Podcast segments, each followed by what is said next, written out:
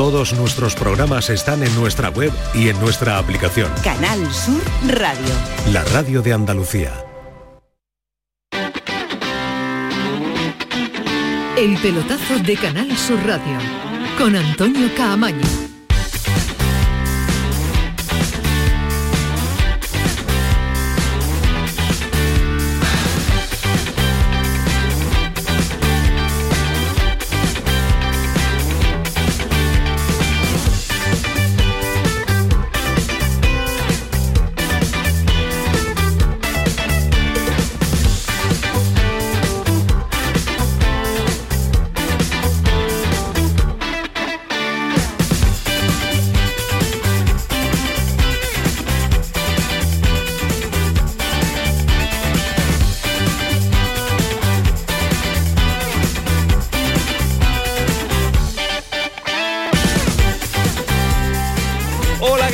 Buenas noches, bienvenidos al pelotazo, bienvenidos a esta sintonía, a la sintonía de su casa, la de Canal Sur Radio y al programa nocturno deportivo de esta casa que va hasta las 12 de la noche. La jornada viene con muchos asuntos que contarle, pero la jornada de este programa viene marcado por una visita tremenda, por un par de visitas eh, espectacular y tremendo. Lo que pasa es que a uno lo, estamos, lo tenemos muy acostumbrado a verlo, a escucharlo, a tenerlo con nosotros, a sentirlo, a darle la tabarra, a darle el coñazo, a llamarlo mucho, a preguntarle y tener también aquí hoy en una jornada muy especial para nosotros a un técnico, pues no me gusta a mí llamar a los técnicos veteranos, con una cantidad de partidos diría yo espectacular, con un eh, técnico que ha logrado grandes, grandísimas cosas eh, en eh, muchos banquillos de los equipos andaluces y no andaluces también. Y saludar a esta hora y sobre todo que esté aquí con nosotros en este estudio, sentado y que pueda y podamos compartir con él y con su acompañante también, que ahora lo voy a presentar, que le voy a presentar, pues eh, vivencias de fútbol, eh, sobre todo momentos que estamos viviendo, este fútbol tan cambiante, este periodismo tan diferente, estas experiencias que estamos eh, viviendo y compartiendo. Yo creo que la voz de este entrador que voy a saludar ahora es reconocidísima en emisoras de radio y es reconocidísima también en el mundo del fútbol. Si yo digo Joaquín Caparrosa está ahora a las 10 y 6 de la noche en esta sintonía en el pelotazo, la verdad que es para, para ponerse de pie. Joaquín, ¿qué tal? Muy buenas noches. Muy buenas noches, encantado, gracias por la visita. ¿Qué tal? ¿Cómo estás? Pues muy bien. Te veo, aquí con vosotros y aquí con Antonio. Pues, un, tal Antonio Álvarez. Un tal Antonio Álvarez. Que viene, que, viene, a, viene, a, la radio muchísimo, que lleva con nosotros, no sé, Antonio, ¿qué tal? Muy buenas noches, te saludo también a ti. ¿Cuántos años llevas tú en esta casa? Pues estaba comentando, yo creo que desde el 2011 desde el 11. Sí. Madre mía, está 12 años ya, casi, vamos por los 12 años. Sí, estoy ya eh, con la, voy a pedir la, la, plaza fija ya, ya me corresponde. no te escuche, jefe, no te escuche Eduardo Gil, ¿eh? puedes pedirla, puedes pedirla ya, en la fijeza. Eh, una visita de noche, me decíais antes de entrar, esta hora ya de los programas nocturnos para nosotros ya nos viene nos viene tarde esto de la de las 10 de la noche, ¿no, Joaquín? La verdad que sí, que son horitas ya, ¿me entiendes? Pero bueno, pero encantado, siempre que se vengan con amigos y siempre que se venga a hablar de fútbol, pues nosotros nos encanta. ¿Qué hace Joaquín Caparrós a las 10 de la noche habitualmente?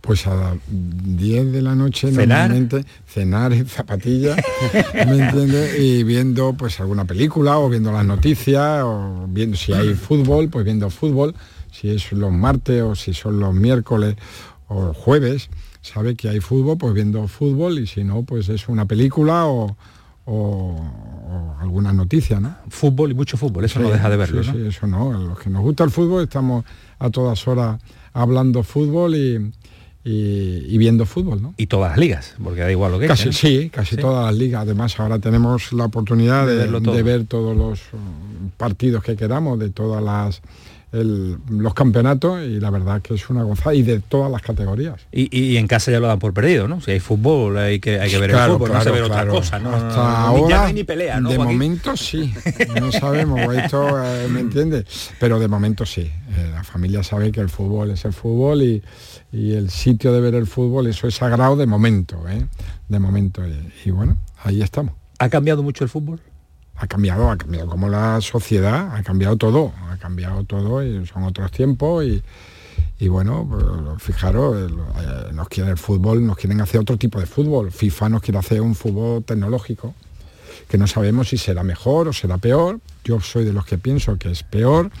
Eh, bueno, a mí me dieron muchísima crítica, me ponían como antiguo, como tal, cuando salió lo del, lo del bar y yo estaba, no soy favorable al bar. Y bueno, ahora hay mucha gente, eh, periodistas, futbolistas, técnicos, que nos vamos uniendo a esa idea que yo tenía al principio, que no ha venido a mejorar, no ha venido a mejorar. La polémica existe porque el fútbol ya eh, decir fútbol existe, la polémica siempre ha sido, y, pero eso decía, no es que es mm, para ser más justo, no ha llegado para ser más justo. ¿No te convence? A mí no me convence absolutamente. Hemos perdido la pasión del fútbol. Creo que el, deporte nuestro y lo que a nosotros nos gusta es muy pasional y hemos perdido la pasión. Hemos perdido mm, velocidad en lo que es el, juego. Hemos perdido mm, pasión porque mm, cuando tú metes un gol, que antes tú metías un gol y tú estabas con la grada y no conocías a, la gente que estaba alrededor, pero sabían que era tu equipo, te abrazabas con ellos. Pero ahora metes un gol y hay un, hay un tiempo, hay un tiempo que todo el mundo el una pausa y todo el mundo mira al bar. Y se pierde ese, ese instante, que es que eso te lo daba el fútbol, ¿me entiendes? Y esa polémica de decir, pues que ha sido fuera de juego. Y por lo tanto, bueno, y luego otra cosa, creo que nosotros cuando estudiamos los cursos de entrenadores nos decían que el juez único, el juez único era el árbitro, era el dueño y el que mandaba. Y tenía una regla que se llamaba la regla cero. Mire usted la interpretación es la que diga, la regla cero, lo del árbitro. Ha sido mano, ha sido fuera del área, ha sido penalti, ha sido tal.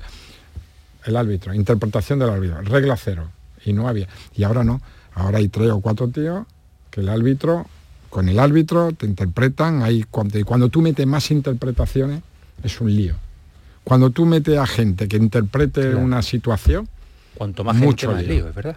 Y por lo tanto, bueno, que, hay jugadas que tú dices, yo creo que él fuera de juego, como se está midiendo, creo que la, regla, la regla del fútbol, yo no sé, el que inventó el fútbol, el que inventó la regla del fútbol, ese tío es un premio Nobel.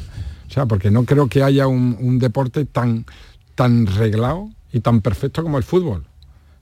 además con los árbitros que tenemos. Tenemos dos líneas, tenemos un árbitro, el árbitro, tenemos un cuarto árbitro y tenemos. Y por lo tanto, una regla que es la regla del fuera juego, que es la regla más inteligente que puede tener una regla, no la están cortando cada vez más, que si mm, el codo, que si la cabeza. Que es un pisotón, una expulsión, que los penaltitos. Creo, por eso te digo, ¿no? Pero insisto que esto va más, ¿eh? No, eh, va a haber cada vez más supuestos. Ahora hay tres o cuatro supuestos donde va interviniendo el bar y esto va a ir a más. Va a haber más supuestos, por lo tanto va a haber más lío. Lo que faltaba al que tengo aquí a mi derecha, a un tal Ismael Medina, es que a Joaquín Caparrós también defienda su tesis y su postura de que no estamos cargando el fútbol. Porque lleva, lleva diciendo que nos cargamos el fútbol hace muchos, años. Hola, ¿qué tal? Muy buenas. Ismael, ¿qué tal? Muy buenas. Aquí son muchos años. ¿no? sí, porque ¿eh? ya que lleva unos 34 años contando cosas del deporte, coincido mucho con, con los dos, en, como periodista, cada uno en su lugar y, y pasando mucho, mucho rato. Bueno, yo creo que sí, que el fútbol va a cambiar a peor. A mí sí me gustaba el bar cuando nació. Ahora ya eh, está mucho peor. Hoy, por cierto, ha habido una reunión de entrenadores eh, con los árbitros. Yo creo que para la foto va a quedar muy bien. Dentro de dos partidos va a haber otro lío morrocotudo. Tremendamente morrocotudo y además eh, Florentino liderando el tema de la Superliga. Quieren convertir el fútbol en la NBA y eso es imposible, porque el fútbol es pasión, con ascenso, descenso, mm. y el deporte americano, yo no he estado allí, pero lo he seguido mucho, es un show, es gastar dinero, es ir allí, solo ven, no, bueno, da igual, con las manos, con los pies, eh, da igual quien no descienden, es totalmente distinto al fútbol, y al final yo creo que es peor. Este fútbol actual, con estas reglas peor, podría ser más bonito, pero creo que al final cuando mucha gente la interpreta pierde la pasión, y después hablaremos, porque con Mendy Líbar algo que con lo que yo no estaba de acuerdo, se hablaba de que estaba viejo. En el Betis hay un entrenador de 70 años que es extraordinario, que se llama Manuel Pellegrini. Ferguson fue fantástico. Igual que los jugadores, los entrenadores hay bueno y malo. Jugadores bueno o malo, con 80, con 70, con 50, pero ahora se ha llegado mucho a ese tema. Vosotros en vuestro gremio, en el tema de la, del periodismo. Estamos, vamos a ver, estamos en un país como, eh, eh, en Estados Unidos los, los, presentadores de los programas de noticias y los veteranos. son veteranos, Son, todos peinan. En la NBA, los entrenadores, los entrenadores que están eh, en la NBA, todos peinan cana. O sea, que yo creo, pero eso es porque nosotros en la sociedad nuestra, eh, ya a partir de una edad, a una edad ya la gente es complicado, es complicado, es complicado ya eh, lo nuevo por ser nuevo es lo que vale. Claro. Lo nuevo por, y el cambio por el cambio. y nos pasa hasta en, educación, nos pasa en la educación, nos pasa en el mundo del fútbol y nos pasa en el periodismo. Pero cuando los años se dice que te dan experiencia Cuanto más experiencia vas teniendo en el fútbol, cuanto más fútbol has visto, has entrenado y tal. Más sabiduría, ¿no? Más, sabiduría, claro, y lógicamente. Y lo que pasa que, que, como dice Joaquín, estamos en una sociedad que cuando tú ya tienes unas canas, pues dicen, ya está mayor, ya está mayor. Pero mire usted, está anticuado, está anticuado. mire usted que yo no tengo que correr ni tengo que hacer nada de esto y, conozco perfectamente los vestuarios, conozco perfectamente a los, jugadores mi misión es hacer, mm, hacerlos jugar bien o, comportarse como un buen grupo, ¿no? Por lo tanto, cuantos más años vas teniendo, más experiencia tienes. Y luego hay una cosa que en la alta competición, con el nivel de exigencia que cada vez hay, siempre hemos tenido un nivel de exigencia grande, pero qué duda que, que cada vez hay más mm, económicamente hay más dinero, el fútbol está generando muchísimo dinero, entonces las situaciones que se le presentan a los clubes son situaciones muy complicadas, muy complicadas. Entonces esas situaciones, el máximo dirigente, el que las tiene que gestionar, tiene ser una persona, creo yo, que independientemente de su faceta, de su faceta deportiva, sus conocimientos futbolísticos, tiene que ser una persona que domine también esa, esa faceta esa fase. Tiene que tener ya una calma, la toma de decisiones tiene que ser, no tomarla desde desde el calentón, sino desde la reflexión, y eso te lo da que te lo da, te lo dan las canas y te lo dan la experiencia. Y es así. Y no hay otra historia, pero insisto que en todos los sectores de la vida. Y no... pero bueno. y este fútbol de ahora tan moderno, tan nuevo, tan diferente al, que, al que hemos visto y ahora vamos a estar en, Madrid porque es un tema que hemos estado abordando con la reunión de Medina Cantalejo, del Comité Técnico de Árbitro con, con, los, con los entrenadores. Eh, ¿os, ¿Os gustaría vivirlo? Tú, por ejemplo, Joaquín, te lo pregunto directamente, ¿tú dejarías las cámaras dentro del vestuario? Mm, yo no, a mí me lo preguntaron compañeros. a, mí, yo, a, mí me, a mí me lo preguntaron compañeros tuyos cuando estaba, pues, que no, creo que no. Porque el vestuario, Antonio lo ha vivido como futbolista profesional, como entrenador profesional muchos años. El vestuario es un... ¿Os bajaría el dinero? Es decir, a ti te dicen a los jugadores, no, perfecto, pero vais a cobrar un 3% menos. Pero vamos a ver si es que eso, eh, eso no es verdad. Sí, pero se hace por el dinero, los clubes lo hacen por el dinero. porque está, hay una compensación económica. sí, hay una compensación económica, pues que, pues que ideen otra cosa que no sea en la intimidad de lo que son los profesionales, que le peguen los de marketing de la liga, que le peguen a la cabeza para que ese 3% lo generen por otra vía, ¿no? por la vía de la intimidad de tal. Yo el otro día pues eh, estuve escuchando las declaraciones del portero de Unai, que bueno, pues que, estaba en contra, que porque salió, que si el, Atleti rezaba los. yo creo que es que eso eh, eh, es muy íntimo. Es muy íntimo. Un futbolista, el vestuario, el vestuario es una cosa sagrada y siempre ha sido. Bueno, y además, con una salvedad, es mentira todo. tú no actúas igual, tú no pegas una bronca una cámara y ya no eres el mismo. Es, mentira, o sea que chavales que nos están grabando y te ponen aquí y luego mm, todos los compañeros dicen, joder, cómo hablado los jugadores. Eh. Porque eso os da vía luego a vosotros para que tengáis... Y es mentira. y es mentira es mentira porque no es real. Está, una película, se está, un cine, está preparado, ¿me entiendes? Entonces no es real. Entonces, mm, eso, bueno. Pero pues además en un momento, Joaquín, ¿verdad? Que porque cuando normalmente entra las cámaras ya prácticamente está el equipo para salir. Y es un momento incómodo.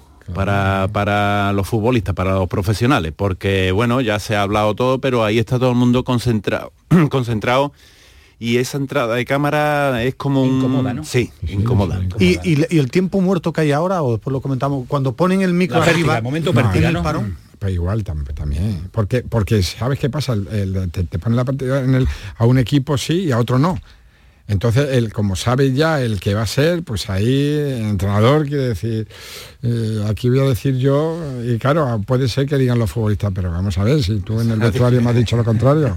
ojo, con el ojo con el lateral derecho que sube mucho y no está subiendo. A lo mejor me estás diciendo lo contrario que tal. Eh, vamos a ver, pero independientemente de eso, es verdad que todo es económico. Hemos dicho que todo, yo soy de los que digo que el fútbol, el bar, vamos a terminar que en el parón de que están las cámaras no va a salir publicidad, va a salir una marca, mientras que está el árbitro mirando y hace así la señal de tal, pues va a salir en un cuadrito en la televisión, pues una marca de lo que sea, porque eso dicen que sí, que hay que pues hacerlo porque eso da dinero. Y eso vamos a tardar mm, muy poquito, ¿entiende? ¿Por qué? Pues porque hace falta dinero, hace falta dinero, hace falta dinero. Y bueno, y yo creo que ya el dinero lo da la, eh, hay muchas formas, porque hoy hay muchas herramientas, muchísimas em, herramientas, una, una liga como el fútbol español tiene muchísimas posibilidades y tiene muchas herramientas para lo que tú has comentado, Ismael, que el 3% lo multiplique a los clubes sin necesidad de meter las cámaras en, pues lo que es vestuario. Pues Pero bueno, es una opinión que aquí, lo bueno de esto del fútbol, que todo es opinable, todo es opinable, y por lo tanto pues aquí a lo mejor hay mucha gente y unos dicen que sí y otros dicen que no.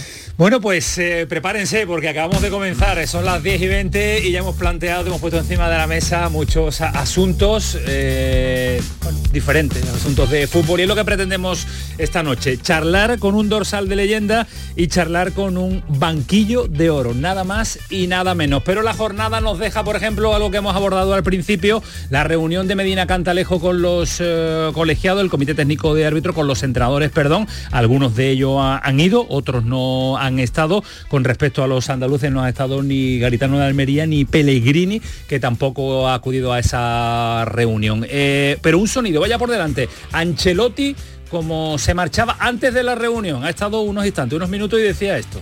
¿Qué tal la reunión? ¿Cómo ha la reunión, Carlos? ¿Está contento? No. ¿Por qué un lío, Carlos? ¿No, ¿No se queda hablar con los árbitros? No, tengo entrenador. ¿Por qué dice que ha sido un lío? No, los entrenadores. Por lo del asunto del, del finiquito, porque hay entrenadores, para explicarle a la gente el enfado de Ancelotti es por el tema del finiquito de entrenadores que, todavía, no han cobrado, hace un año durante el Setién, por ejemplo, en el Barcelona, que no había, que no, también ha cobrado Setién el dinero Una que forma de haber cambiado el fútbol, eso antes no existía. Eh, estamos en Madrid. Jerónimo, ¿qué tal? Buenas noches. Hola a todos, buenas noches. Ha sido una jornada intensa con eh, muchos entrenadores. Eh, Alguacil no ha estado, Pellegrino no ha estado, Garitano no ha estado, Marcelino García Toral no le ha dado tiempo ni a estar, ni Rafa Benítez tampoco. Pero ha sido una jornada para mirarse a la cara a los árbitros, los entrenadores y que sacan de allí, Jero. Bueno, eh, sacan algo de comunicación, eh, mucha buena voluntad por parte de unos y de otros, algunos principios de cosas que pueden cambiar en el futuro, respecto, por ejemplo, a lo que vimos el otro día, ¿no? De, de Burgos Bengochea explicándole a dos entrenadores en la banda la decisión que había tomado se ha hablado de cosas parecidas a eso, de ir tomando un poco esos caminos, de tener más pedagogía. Incluso ha dicho Medina Cantalejo que se ha abordado la posibilidad de que, mm, no en caliente después del partido, pero a lo mejor dos o tres días después sí que puede haber una reunión entre, que podría ser telemática, no, no hace falta que sea presencial, eh, entre, los dos entrenadores y el árbitro para aclarar conceptos, para aclarar cosas de los que pasaron, por si ellos tienen alguna duda. Bueno, que mejore la comunicación, pero claro, eh, tú ves las ausencias hoy y dices, el entrenador que más se queja de los arbitrajes, o por lo menos esta temporada, probablemente con razón, ¿eh? porque en algunos le han perjudicado, pero el que más se queja de los árbitros, el que podría ir allí a ponerles la cara colorada, por decirlo de alguna manera, Rafa Benítez no viene. Eh, Simeone y Ancelotti, que son dos de los tres grandes, entre los entrenadores de los tres grandes, van a la reunión de los entrenadores y cuando va a empezar la de los árbitros se, marchan. Y para mí es incomprensible, o sea, ya haces el esfuerzo de ir hasta las rozas, que no les pilla tan lejos, ¿eh? a, Simeone al lado, porque vive eh, prácticamente a, a, dos manzanas de la ciudad del fútbol de las rozas. Pero vamos, Ancelotti, y va y se va antes de lo de los árbitros. Pellegrini, que es otro que también se queja mucho, hay, todo hay que decirlo, tampoco va. Entonces, no sé. Eh, a mí mm, se habrá adelantado mucho, había muchos entrenadores de segunda división, muchos entrenadores en paro, mm, algunos, muchos de los que están en primera división, pero en fin, a mí me hubiera gustado que se lo hubieran tomado un poco más en serio. Pues es un show. El fútbol, va, a ser un espectáculo, y, está muy bien, es un show y el fútbol va a cambiar para eso. Dos días después sienta tú a dos entrenadores para explicarle una jugada que el que está, el que está perjudicado ¿qué le va a decir? Sí que creo que es un show, el fútbol es más fascinante, mucho más fácil. Se equivocaba alguien, pues el bar para dos cosas, y repito, se va a patrocinar también momentos show del fútbol. Sí, sí, todo, va a vivir como hay en la televisión. Bajo, va a vivir bajo el prisma del, patrocinio. Pero, a mí esto de la reunión de, dos o tres días después tampoco me parece tan mala idea. No creo que sea una cosa muy complicada de hacer. Pero el que está cabreado, eh, ¿cómo va a ir a la reunión? El que le han perjudicado, la Bueno, pues va a la reunión y a lo mejor el árbitro le convence. O, por lo menos o por lo menos tiene las explicaciones de mira pues me equivoqué pues me equivoqué me equivoqué en esto a lo mejor tú te equivocaste en aquel cambio sabes o sea acercar un poco a los árbitros, a los entrenadores, incluso también a los jugadores y a los medios de comunicación, a mí me parece una buena idea. ¿Os acordáis la época en la que los árbitros eran unas personas absolutamente extrañas para nosotros, que los metían por la puerta de atrás en los estadios y tal? Bueno, pues de repente un buen día empezaron a dar ruedas de prensa, atendernos cuando hacen las pruebas físicas de no sé qué. Hay un montón de periodistas, aquí tenemos en nuestra casa Jesús Márquez, que tiene magnífica relación con tres o cuatro árbitros de primera división y no pasa nada, ¿eh? Nos acaba el mundo y a lo mejor entendemos y empatizamos más con ellos de eso. Pues esto se trata igual que los entrenadores, que son fundamentalmente los que más se quejan, porque los jugadores se quejan, pero los que más se quejan son los entrenadores. Son los portavoces del, los clubes. ahí, tenéis a Joaquín. ¿Cómo es su relación con los árbitros? buena, muy buena. Yo he tenido, yo he vivido una reunión con Sánchez Arminio. Me acuerdo que nos eh, convocó a Sánchez Arminio, estaba en la, en la reunión, estaba Ángel Villar. Ángel Villar y fue, seguro que todos eh, os acordáis, fue una temporada que mm, los primeros partidos expulsaban a todos los entrenadores por nada, por entonces bueno, llegamos allí, se pidió una reunión y bueno, se comentaron, nos comentaron en aquella época que nosotros los árbitros de la Liga Española, los de Primera División, éramos de todas las ligas los, eh, los técnicos que más protestábamos y que más salíamos del área técnica, ¿no? Y entonces, lo que sí es verdad, se comentó que, bueno, pues que el cuarto árbitro no fuera tan, tan perseguidor con, los entrenadores. Y eso sí se mejoró de buena primera, eh, bajó, nos permitieron ser más de...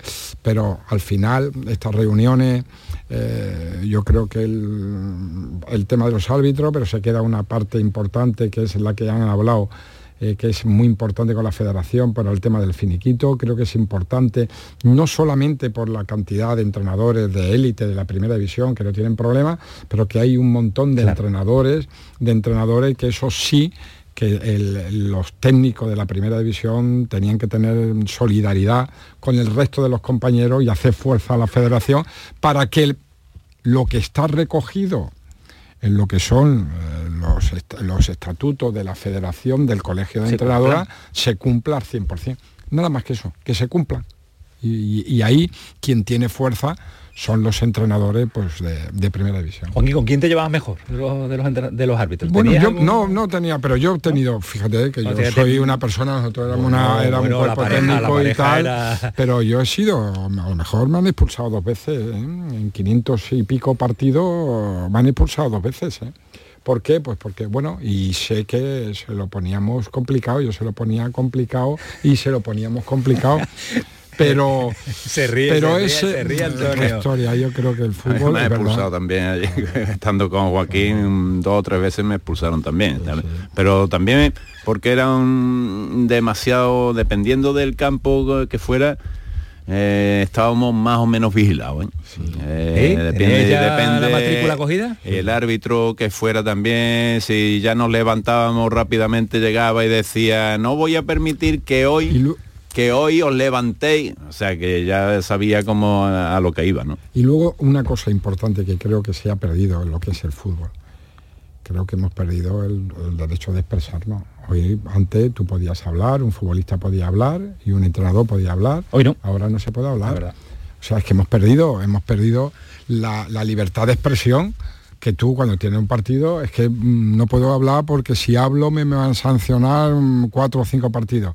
Es que dice algo y además entra Pero relativo, después, después yo no habría que mirar, no sé si Jerónimo tiene yo creo que al final no han sancionado a tantos entrenadores. Pero no, yo creo que es una película que los entrenadores bueno, es que sí pueden hablar, es que claro, no, pueden hablar, sí, pero, y no, hay sancionado, pero ¿eh? del árbitro no puedes comentar y los jugadores no, igual. Sí puedes comentar, Joaquín, no es así. Que se han equivocado, mejor lo que no puedes decir, han robado. Lo que no puedes decir es que lo ha que no puede decir una persona. Lo que no puedes es faltar a la honorabilidad de Pero bueno, vamos a ver, que la Tú puedes decir que el árbitro depende de lo que tú le llames lo puedes decir. Lo puedes decir perfectamente, nadie te va a decir nada. Lo que no puedes decir es que lo ha visto y no lo ha querido pitar. Eso es lo que no puedes decir. Pero bueno, y eso, no se puede decir. Acusar a alguien de un delito muy grave. Pero como que de un delito de grave. Estamos un juego, un juego y tú estás dando una interpretación que tú dices, yo eh, lo ha visto, estoy completamente convencido que lo ha visto y no lo ha pitado.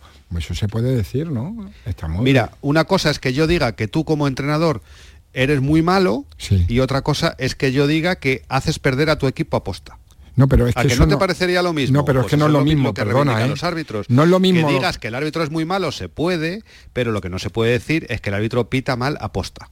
Es sencillamente eso. Vamos a ver. Eh, si tú dices que un árbitro es malo, te abren el expediente. No, no, perdóname, pero no.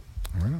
Perdóname, pero bueno, vale, vale. puedes decir que es horroroso, horroroso, que lo ha hecho fatal, que se ha equivocado en todas las decisiones. Nadie te va a poder sancionar jamás por eso, la libertad de expresión. Lo que no puedes decir es que el árbitro se ha equivocado a aposta o que lo ha hecho a aposta. No, es que el árbitro este nos tiene manía y nos pita mal. Entonces, claro, es que ahí le estás, estás diciendo que es un juez que prevarica. bueno, eh, yo, yo en eso relativo, por ejemplo, yo sí creo que hay árbitros que pueden tener manía, pero como claro, y eso no es malo, me refiero. Ah, bueno, pero si, para decirlo habrá que demostrarlo. Bueno, si, pero claro, si un entrenador protesta mucho, es normal que el árbitro ya diga a la quinta vez ya me tienes cansado el quinto partido amarilla y eso es humano. Yo además creo que totalmente. lógicamente dentro de la igual que dentro lógicamente, claro, hay una norma con, Bordalás pasa mucho no le tiene cogida la matrícula sus ah, equipos y, bueno eh, muchos entrenadores que, que, le complican la vida a los árbitros.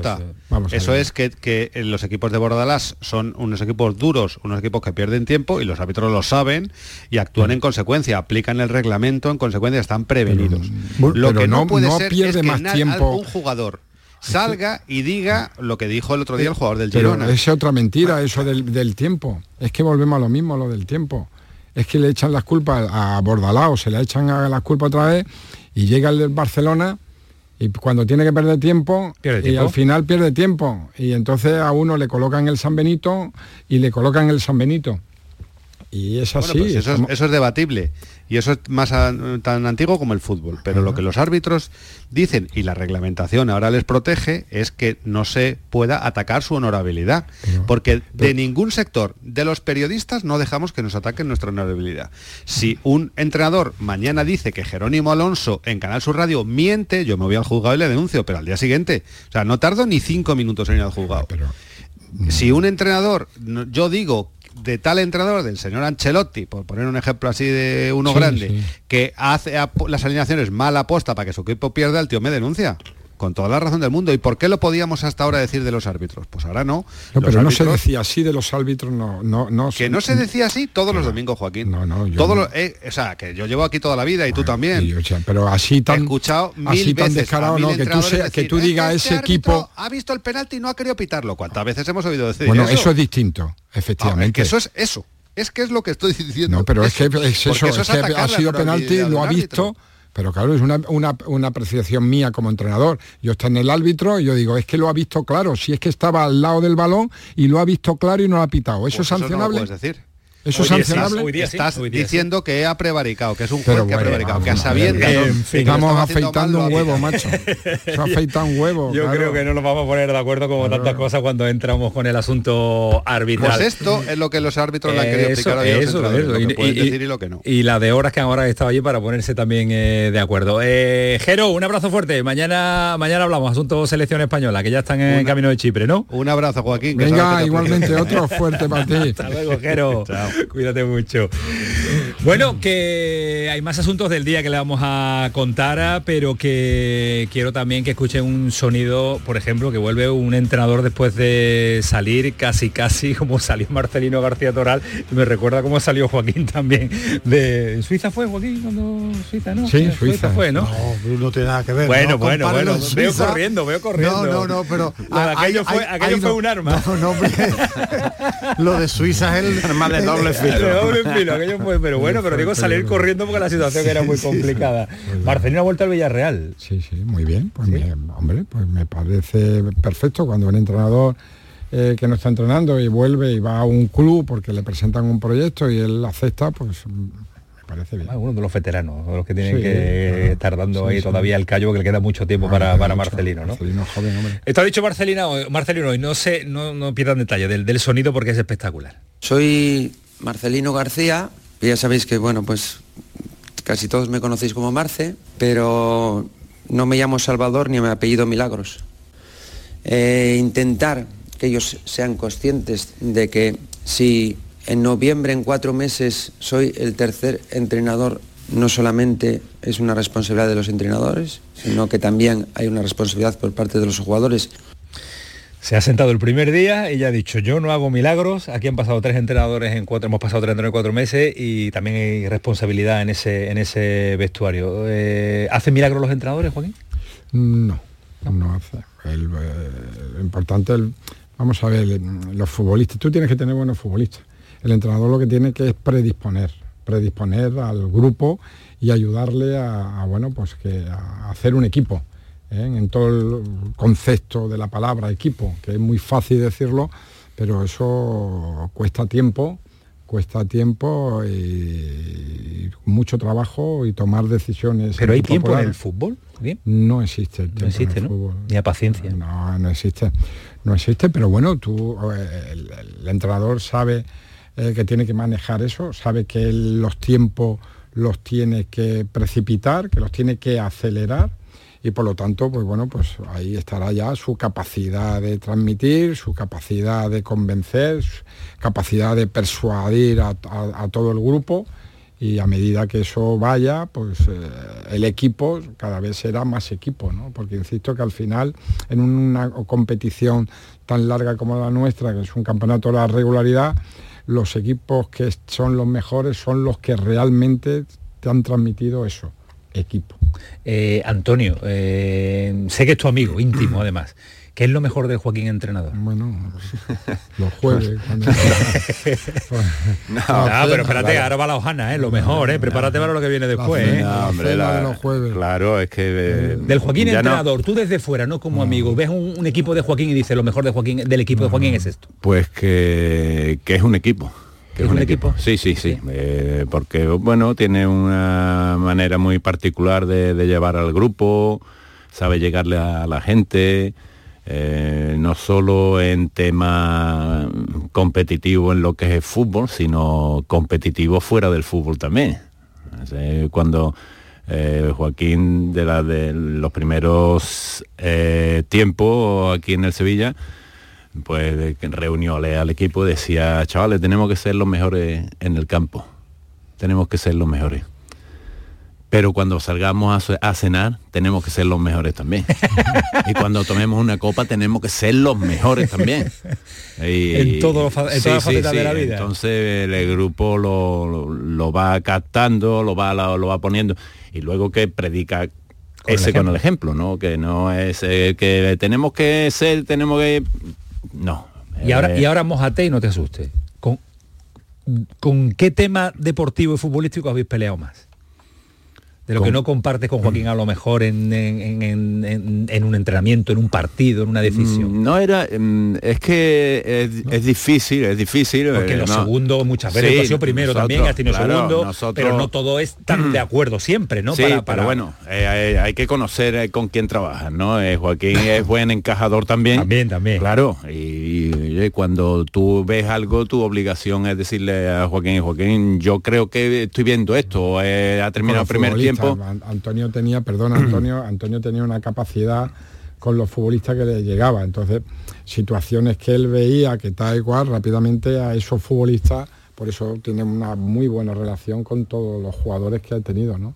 Y en eso, pues bueno, había un equilibrio. Importante porque ahí muchas veces el entrenador no puede llegar, ¿me entiende? Porque es tal, y sin embargo Antonio, pues ahí mm, no echaba gasolina. Había ahí asistente o segundo que lo que hacen es echar gasolina, sin embargo Antonio tenía esa pausa muy importante. El equilibrio de la pareja de entrenadores necesario. ¿Te, está preocupando, te preocupa la situación del Sevilla, Bueno, me fastidió el partido del otro día. ¿Es el Betis más superior que tú has visto al Sevilla? He visto, sí, sí, yo vi el Betis, pero lo que es cierto y creo en el juego, ¿eh? En el juego lo que sí es cierto y estoy totalmente de acuerdo con la declaración que hizo luego su entrenador Pellegrini, que salieron frustrados, porque es que es verdad que cuando juegan con el Sevilla terminan así. Mm, ellos creo que tienen una necesidad, una urgencia eh, histórica, tienen una urgencia que inconscientemente suele hacer pues el, no ganar el partido. Eh, porque nos fijamos en el partido este pero eso existe Joaquín eso es no, no, no. el bloqueo ese mental el bloqueo eso existe existe. Porque mm, y lo tenemos la otra vez el último partido. Creo que el partido donde donde el Sevilla allí en el campo del Betis, donde el Sevilla, donde se pusieron 1-0, donde expulsaron un futbolista del, Sevilla, donde había una superioridad grande y a los cinco minutos Fekir fue expulsado también y a partir de ahí fue otro partido, con un partido que lo tenían también, que inconscientemente se encuentran de que bueno pues que, él, es superior, es que eh, es igual que un futbolista que dice yo voy a ese campo yo voy a ese campo y siempre me toco. O Antonio habrá tenido un montón de partidos de campo que dirás, macho, yo he ido a ese campo. Y lo bordo. Y es que lo he bordado, es que tal. Y, y, el delantero dice, yo voy con los equipos que haya ido, y te voy a decir, me voy a poner yo me voy a tirar un poquito de azúcar a mi también. famosa, azúcar. a mí me pasa con el Betis. Si hay un equipo que se me da bien es el Betis, pero no, con el Sevilla perdimos un partido. Nos lo ganamos todo, lógicamente, empatamos pero, pero no lo perdí nada más que uno. Pero es que íbamos con el Depo, ganábamos. Íbamos con el, Atlético, eh, con el Atleti de Bilbao, ganábamos. Íbamos con el Levante, ganábamos. Íbamos con el Mallorca, ganábamos. Es que ganamos todo. Y además, minuto 90, dándonos un baño, siendo superiores, 50.000 personas allí metiendo caña, metiendo caña, pero al final 0-1. Y ganábamos. Pero es que con el, esto ya me voy a tirar, hasta en el trofeo colombino, estando en segunda vez, eliminamos, eliminamos al Betty por penalti, que jugamos la final del trofeo. El primer partido que yo debuto con el, con el Recreativo de Huelva fue en un trofeo colombino y fue un, un, recre, un recreativo Betty, porque estaba preparado para que la final fuera Sevilla-Betty. Y te la cargaste. y, nosotros por penalti por penalti ganamos el como aficionado del Sevilla no como entrenador como aficionado del Sevilla antes de preguntarle a Antonio ¿Saliste decepcionado con el Sevilla que viste? Oh, yo salí un poco. No, salí decepcionado, pero más que decepcionado, bueno, pues que, que, yo, yo creía que ese partido iba a haber un antes y un después. Yo creía que era el partido. O sea, porque Antonio sabemos, y muchas veces lo hemos dicho cuando hemos estado con los jugadores, chavales, este es el partido. Este es el partido. Y ese había un parón, se venía como se venía, con una situación y tal, y ese era el partido. Pues en la temporada hay varios partidos, y ese era un partido. Y, ¿Existe el punto de inflexión? partidos que te marcan una mejora ¿sí? y este era el partido. Cuando dice de eso no sí sí en partido. Lo que pasa es que hay, un, parón y esperemos que todo esto y estoy seguro porque Sevilla lo que tiene es una buena plantilla. Estoy de acuerdo que tiene una buena plantilla. Sevilla tiene una buena plantilla Antonio, que te hemos cortado la palabra antes que vas a decir sobre lo... ¿Te decepcionó el Sevilla?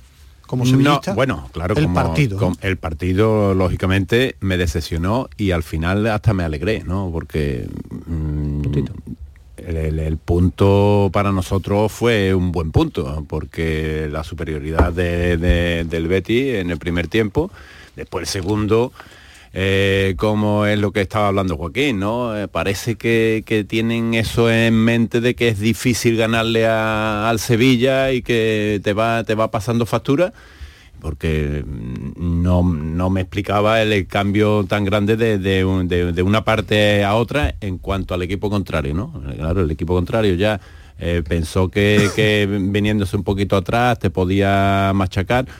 Bueno, y dio, dio opciones. No, no gozamos de muchas opciones, pero bueno, eh, se empató yo creo que se fue... veía se veía que iba a venir el gol. Claro en cualquier momento no no teníamos muchas ocasiones pero ya el Sevilla estaba pisando el campo contrario que es lo que no, no pasó en el primer tiempo. Pellegrini ahora que se habla de la edad la ha cambiado para ti como entrenador la cara al Betis. La ha hecho mucho mejor el impacto de Pellegrini en el Betis sí por supuesto por supuesto. Se nota se nota y sobre tiene una tranquilidad a nivel deportivo y eso, al final se refleja en lo que es el juego y por lo tanto pues una idea se ¿Te gusta como entrenador? Sí, ahí tiene su, su, su, carrera deportiva, ¿no? En todos los clubes que ha estado siempre ha cumplido objetivos y siempre mm, han, han, los equipos han ido superándose, ¿no? Por lo tanto el Betis está bien, ha hecho una buena plantilla, pero yo personalmente, y no es porque lo vea de un color, de mi color, yo creo que el Sevilla tiene una plantilla superior a Para la estar del donde Betis. está, ¿no? Superior a la del Betis. Superior, una plantilla, lo he dicho, y me mojé tal, tiene una plantilla superior. Nosotros estamos hablando que el Sevilla tiene tres, cuatro mundialistas. Y Porque tiene. el- le dobla la, prácticamente le dobla la clasificación ¿eh? Claro, claro, eso, eso es otra historia, eso es otra historia. Pero Sevilla tiene una plantilla, una plantilla y estamos hablando de futbolistas que son campeones del mundo y luego tenemos una plantilla de veintitantos futbolistas que son campeones de la Europa League. Entonces ¿por qué el año pasado el Sevilla del campeonato de la regularidad que tú hablas fue el 14 creo que fue Sí. quedó más o menos no me acuerdo Sí, pero memoria. eso- y este año va el 12 pues ya año y medio ya, ¿eh? ¿por ya, qué Pero tú? eso, el diagnóstico hay que verlo de adentro. Sin datos, ¿me entiende? Podemos hablar, podemos y tal, hay que meterse. Esto es como el, el- pero, el eh, médico. pero un dato preocupante no Es decir Pero con- un dato, por nivel de dato plantilla es año y medio analizante, para efectivamente. analizar. Hay que analizar. Estoy totalmente de acuerdo que es un tema para analizar Joaquín, y que me imagino y que me imagino que, el- que la gente que, que está pues eh, estará analizando, pero sí que es para, para analizar. Y ¿no? uno de esos detalles a analizar, y lo decía sobre, sobre Pellegrini y el Betis, tranquilidad. ¿Le falta tranquilidad al Pues Sevilla? puede ser que haya tranquilidad, que falte tranquilidad. Eso Cuatro también- entrenadores en un año, eso no es Eso normal. no es normal, eso no es normal, eso no es mm, nada normal. Nada normal. Pero claro, la ley del, ¿El del fútbol, del fútbol. Pero es viene de ganar una Europa League y no hay Bueno, tranquilidad con tampoco, ¿eh? Mendilíbar es relativo quería preguntar a los dos si conociste a Mendilíbar Sí, yo lo he con. Mendilíbar Yo he conocido a Mendy, Bueno, además he estado, cuando yo estaba en el Depo, iba a ver un entrenamiento y cuando hemos estado, él es de Bilbao. ¿Se tuvo poca paciencia, pensáis con él? Yo creo que sí, yo creo que sí que hubo poca paciencia, igual que se acertó en la toma de decisión de que para el momento era, Era el Mendy el, el entrenador idóneo. Yo creo que, que bueno, pero insisto que el que la lleva, el que la lleva la entiende. Y cuando toma una decisión de esa, pues eh, será la suma de muchas cosas, ¿no? No lo sé. Antonio, de, decisión. No, yo, eh, yo no conocía a Mendilibar personalmente. Lo había, bueno, lo había seguido en su en su equipo, pero sí, sí me hay una parte de, después de los partidos que me gusta, que es escuchar a los entrenadores. Y para mí era un tío coherente, sencillo, no, no da vueltas a lo que va a decir ni o lo que ha podido ver es muy directo y tenía ganas de conocerlo y cuando ya firmó aquí en el Sevilla fui a saludarlo y hemos estado un par de veces charlando y me parece un entrenador, bueno, pues con su idea, con su idea, porque lo difícil como entrenador es plasmar tu idea. Porque yo, yo tengo una idea, pero mm, no, la, no, no la veo, no la veo en el equipo, no, no, no, se, ve. Pero con, con Mendilibar sí se consiguieron un objetivo y se empezó, pero yo creo que, que el entorno ya no, no, no era el, el, idóneo, eh, como decían, eh, porque era mayor, porque, bueno, pues a, a través de, de, de, prensa, de tal, es que parece que no, que sí, que ya parece que le viene grande y ya cuando empieza la opinión pública a decir que, que el entrenador, que le viene grande el equipo, que no se sabe, por, ya empiezan los líos y ya empiezan las dudas y si los resultados no te van acompañando, que es lo que manda en fútbol, pues lógicamente hay que tomar una decisión y como decimos siempre, ¿no? La decisión no, no es mm, otra que, que, que, el entrenador. Eh, de forma rápida, Joaquín, ¿cuál es el entrenador que más te gusta ahora mismo de la Liga Española? Dime uno. ¿eh? Bueno, pues ahora vamos a ver, hay que darle tiempo a tiempo, pero me está gustando mucho Mitchell. Igual que me gustaba mucho el año pasado ir a Ola. ¿Me entiendes? Pero hay que ver, los entrenadores, es verdad que hay que mm, hay que verle con el tiempo. ¿Entiendes? O sea, hay, que verlo. Eh, pero hoy el campeonato que está haciendo Mitchell está ahí, insisto que igual que, ¿Y en Europa quién es el entrenador que más te gusta? Pues en Europa, en Europa me está gustando ahora, me está sorprendiendo mucho, mucho, mucho Xavi Alonso. Mucho. ¿Por? Pues porque no es fácil, no es fácil Ismael, el, aunque él ha estado allí, conoce un poco la cultura alemana, pero y Antonio en esto sabrá, tendrá más datos más que yo, pero no es fácil y sin embargo ha ido con una personalidad, no hace mucho ruido, no es una persona que haga mucho ruido, no es muy mediático, pero la, la, eh, eh, repercusión la está llegando por los resultados, no por las declaraciones que haga y por después del rueda de prensa y por lo que diga, ¿no? Y creo que, bueno, pues que me está gustando mucho sus equipos y su puesta en, en pos de los partidos, ¿sabes? Joaquín, eh, si te tomara una cerveza con Diego Alonso y te pidiera un consejo, mm, vamos, ¿qué le dirías? Que sea en campo. un consejo. No, porque nada, tranquilidad, que conoce, que, eh, que tiene confianza en sus posibilidades. Un entrenador tiene que estar muy claro de decir, eh, yo conozco ya la plantilla, conozco mi, tengo experiencia a nivel de, he sido jugador, los equipos que ha estado y por lo tanto, bueno, confiar en el mismo, confiante con tu idea y transmitírselo a los futbolistas, ¿no? Eh, ¿Sería un error volver a cambiar de entrenador en el Sevilla? Bueno, pues sería mala señal, pero volvamos, volvemos lo mismo la ley de los resultados. Esto estamos todos los entrenadores exactamente igual.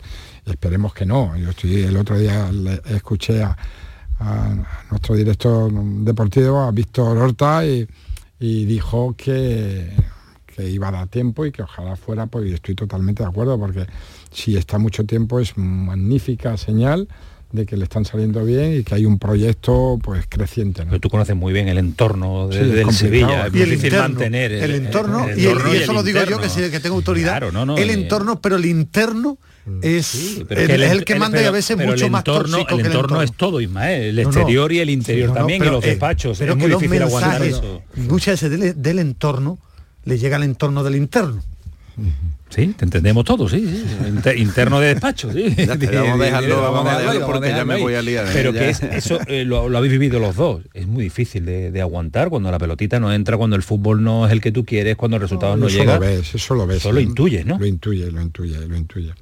Efectivamente, cuando tú ves que no... Pero claro, si tú estás viendo que estás entrenando, que estás poniendo todo, todo tal, que tú ves que...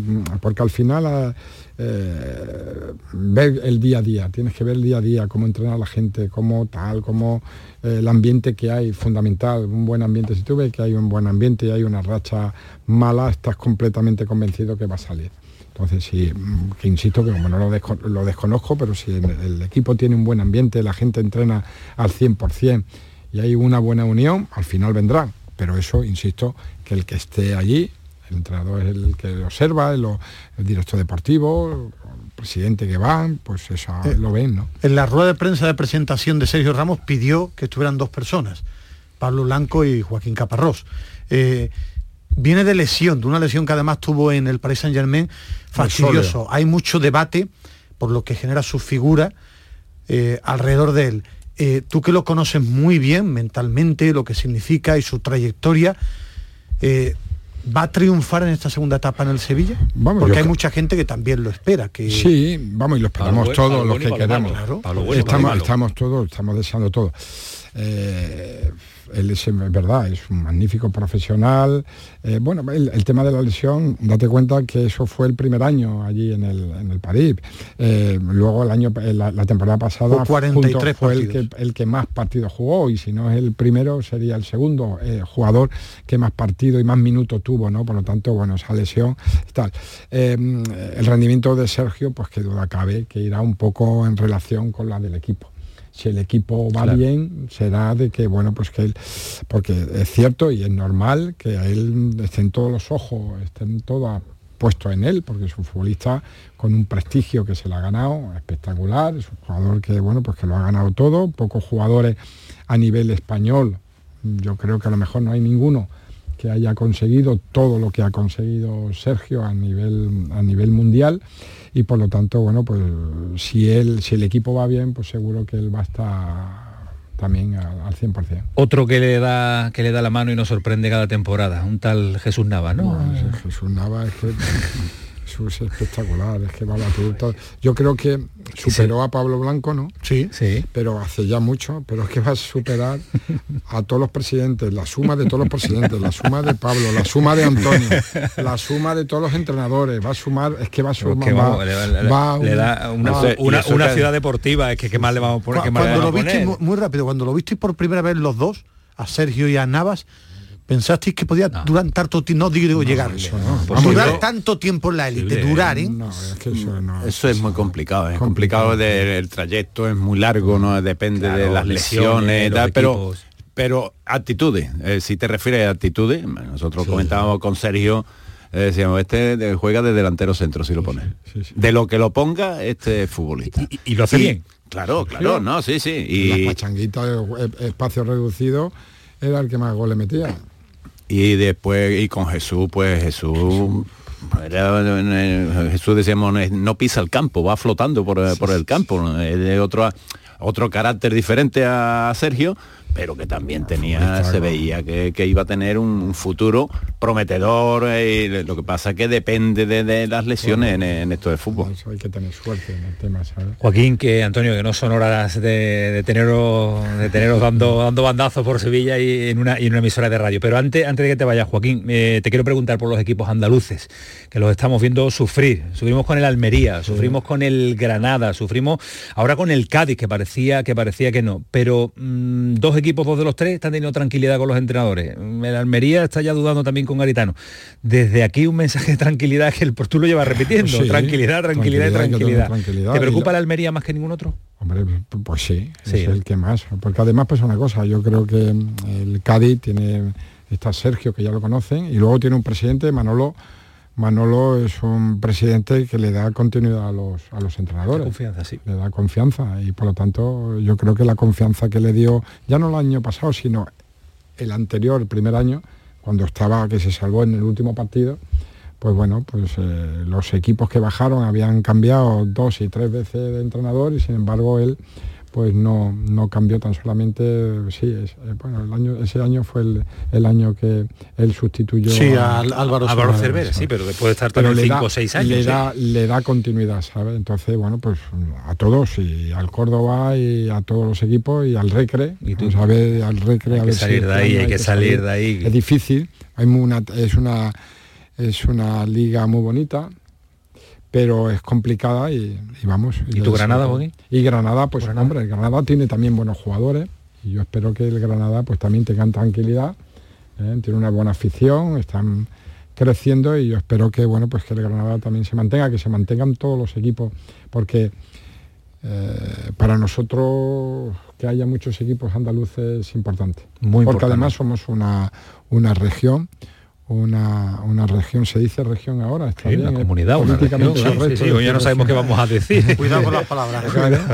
políticamente correcto, pues eh, eh, muy futbolera, muy futbolera. Y por lo tanto, bueno, pues que contra, se mantengan los equipos y que nos vamos, porque hubo un año que hubo hasta cinco, ¿no? Sí, este, año, son cinco, este son cinco. Este año, son Cádiz, Granada, Almería, Sevilla, Y hubo un año que tuvimos más no, yo creo que fue cinco porque era el Córdoba el que estaba el Córdoba, El año también del, del Recre, que estuvo tiempo en primera división, pero creo que, pues, que, este año es el que más hemos tenemos mantenido a la, vez en, pues el, en, primera división. Hay que, hay que tener, mantenerlo. Eh, Antonio, un placer tenerte de noche, te veo de día, te veo los partidos, te veo el fin de semana, pero hoy es martes, no es jueves, ¿eh, Antonio, ¿eh, Joaquín? Eh, que no, es jueves, ¿eh? que no es jueves, ¿eh? que a casa, a casa. Nos vamos, nos vamos próxima semana será el, el detalle del Sevilla. Iba a decir homenaje, bueno, sí, el reconocimiento, no, no, reconocimiento es la palabra. A homenaje suena, suena, ya despedida, Joaquín. No, no, bueno, son homenajes, ¿no? A Antonio, bueno, póngale el adjetivo que quiera, ¿no? La palabra homenaje, reconocimiento. pueden pues homenajear a alguien, ¿no? Y seguir, ¿no? a la gente, ¿no? A toda la gente, al presidente y todo, y sobre todo pues a los futbolistas, a todo el cuerpo técnico que han sido los culpables de que hayan conseguido eso y sobre todo pues unos futbolistas, porque nosotros vivimos de los jugadores.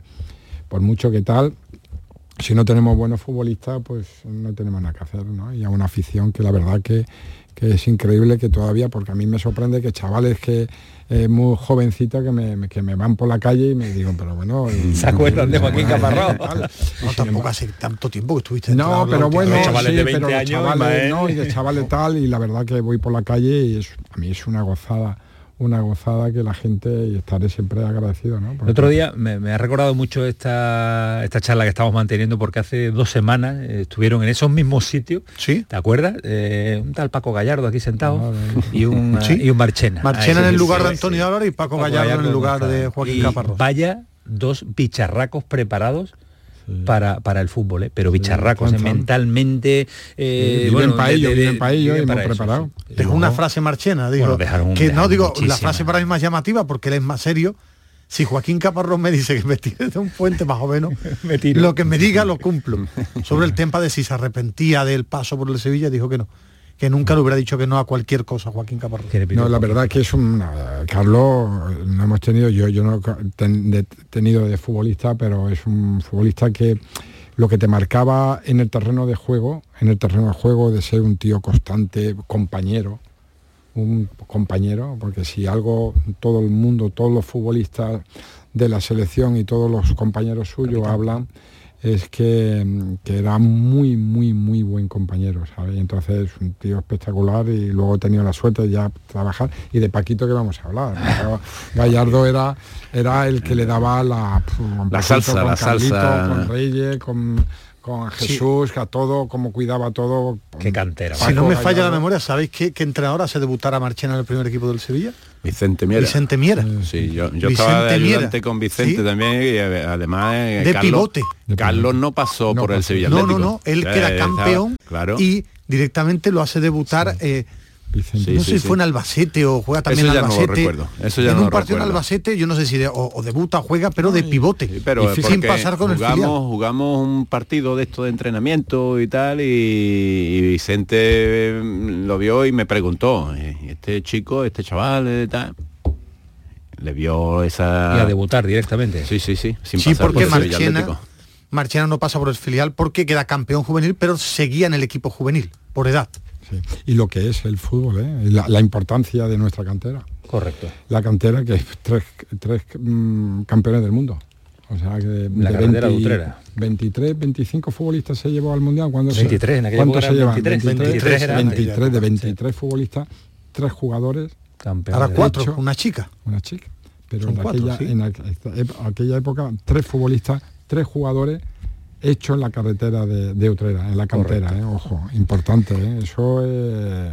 Eso histórico, eso es histórico, eso es histórico. Y porque ¿quién supería? El, el, Barça. El Barça. El Barça y el Madrid canterano... No, yo creo que el Barça sí, porque estaba Busquets, Xavi, Xavi, Piqué, Iniesta, pero el Madrid no. Pedro también, ¿no? Pedri. pero no, no, Pedro, Pedro. Pedro, ah, Pedro, Pedro que no sé con qué edad llegó, pero bueno, no sé, yo no Porque Madrid tenía a Iker, tenía a Iker y... A Sergio, que no canterano suyo, claro. canterano. No es canterano. Lo repito, Joaquín, Antonio, que ha sido un placer, se nos ha hecho cortísimo hablar de, fútbol, de lo que nos gusta, de lo que nos enamora, de los que nos tiene enganchado permanentemente y que muchas gracias por estar este ratito con nosotros. la noche para Joaquín, yo ya, esto es este salón, este, esta esto ya lo conoces tú de memoria, esto conozco yo de memoria. sí, sí, ha sido un placer. Gracias. 11 y 1 al pelotazo, ganar su radio, paramos un instante a la vuelta, todavía nos queda una horita más de pelotazo, una horita más de radio. El pelotazo de Canal Sur Radio con Antonio Caamaño. Cuando casi todo el mundo duerme, menos tú, ya estamos contigo. En la mañana de Andalucía, el Club de los Primeros con Charo Padilla. Buenos días, Charo. Aquí un primerizo. Bienvenido. Y el éxito de este programa son los oyentes son un club lleno de mucha vida. Cielos despejados, iluminados por la luna. En el Garrobo, 19 grados. Por Pontejimí, 18 grados. 12 grados en la ciudad del Cajamarra. Aquí por Ciudad Baja, 15 grados. La mañana de Andalucía, el club de los primeros de Canal Sur Radio, con Charo Padilla. De lunes a viernes desde las 5 de la mañana. Contigo somos más Canal Sur Radio. Contigo somos más Andalucía. Canal Sur Radio. La psicología cuida de ti. Psicólogos y psicólogas colegiados son los expertos en psicoterapia que atienden tu salud mental y te ayudan a superar dificultades. Su titulación, formación y experiencia son tu mayor garantía. Al cuidado de tu salud mental y tu bienestar emocional, siempre un profesional de la psicología. Es un mensaje del Colegio Oficial de Psicología de Andalucía Occidental. Más confortable, más espacioso, más equipado. Así es el MG ZS Gasolina. El subcompacto con 7 años de garantía que te da mucho más. Desde 13.990 euros. MG ZS. Disfruta más por mucho menos. Precio sujeto a financiación. Consulta condiciones en mgmotor.es. Ven a conocerlo a Motor Inglés. Avenida Fernández Murube 14, en la S30, Sevilla. La noche está llena de sorpresas, de gente brillante, de momentos inigualables, de espacios y ambientes fantásticos. Hola a todo el mundo, ¿qué tal? La noche de Canal Sur Radio con Rafa Cremades. De lunes a jueves, pasada la medianoche. Noche de risas y miedo, noche de viajes y aventuras sin movernos del club porque somos tus amigos y puedes contar con nosotros. Contigo somos más Canal Sur Radio. Contigo somos más Andalucía.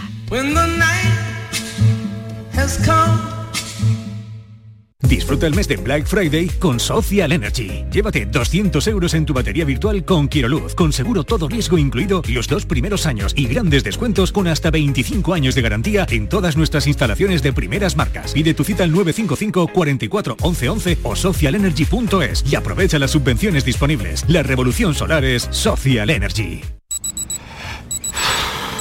No te voy a decir la cantidad de enfermedades, ni la de millones de muertes que provoca la inactividad física, pero sí que solo hay un obstáculo para evitarlo.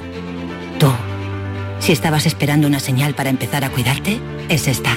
Vamos, actívate. La salud se entrena.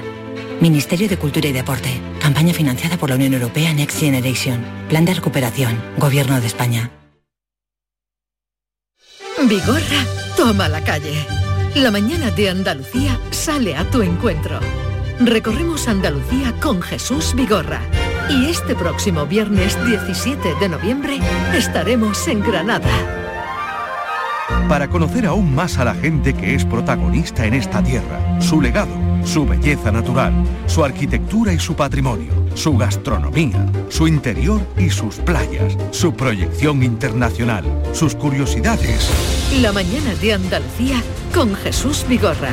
Este próximo viernes 17 de noviembre, edición especial desde Granada. Contigo somos más Canal Sur Radio. Contigo somos más Andalucía.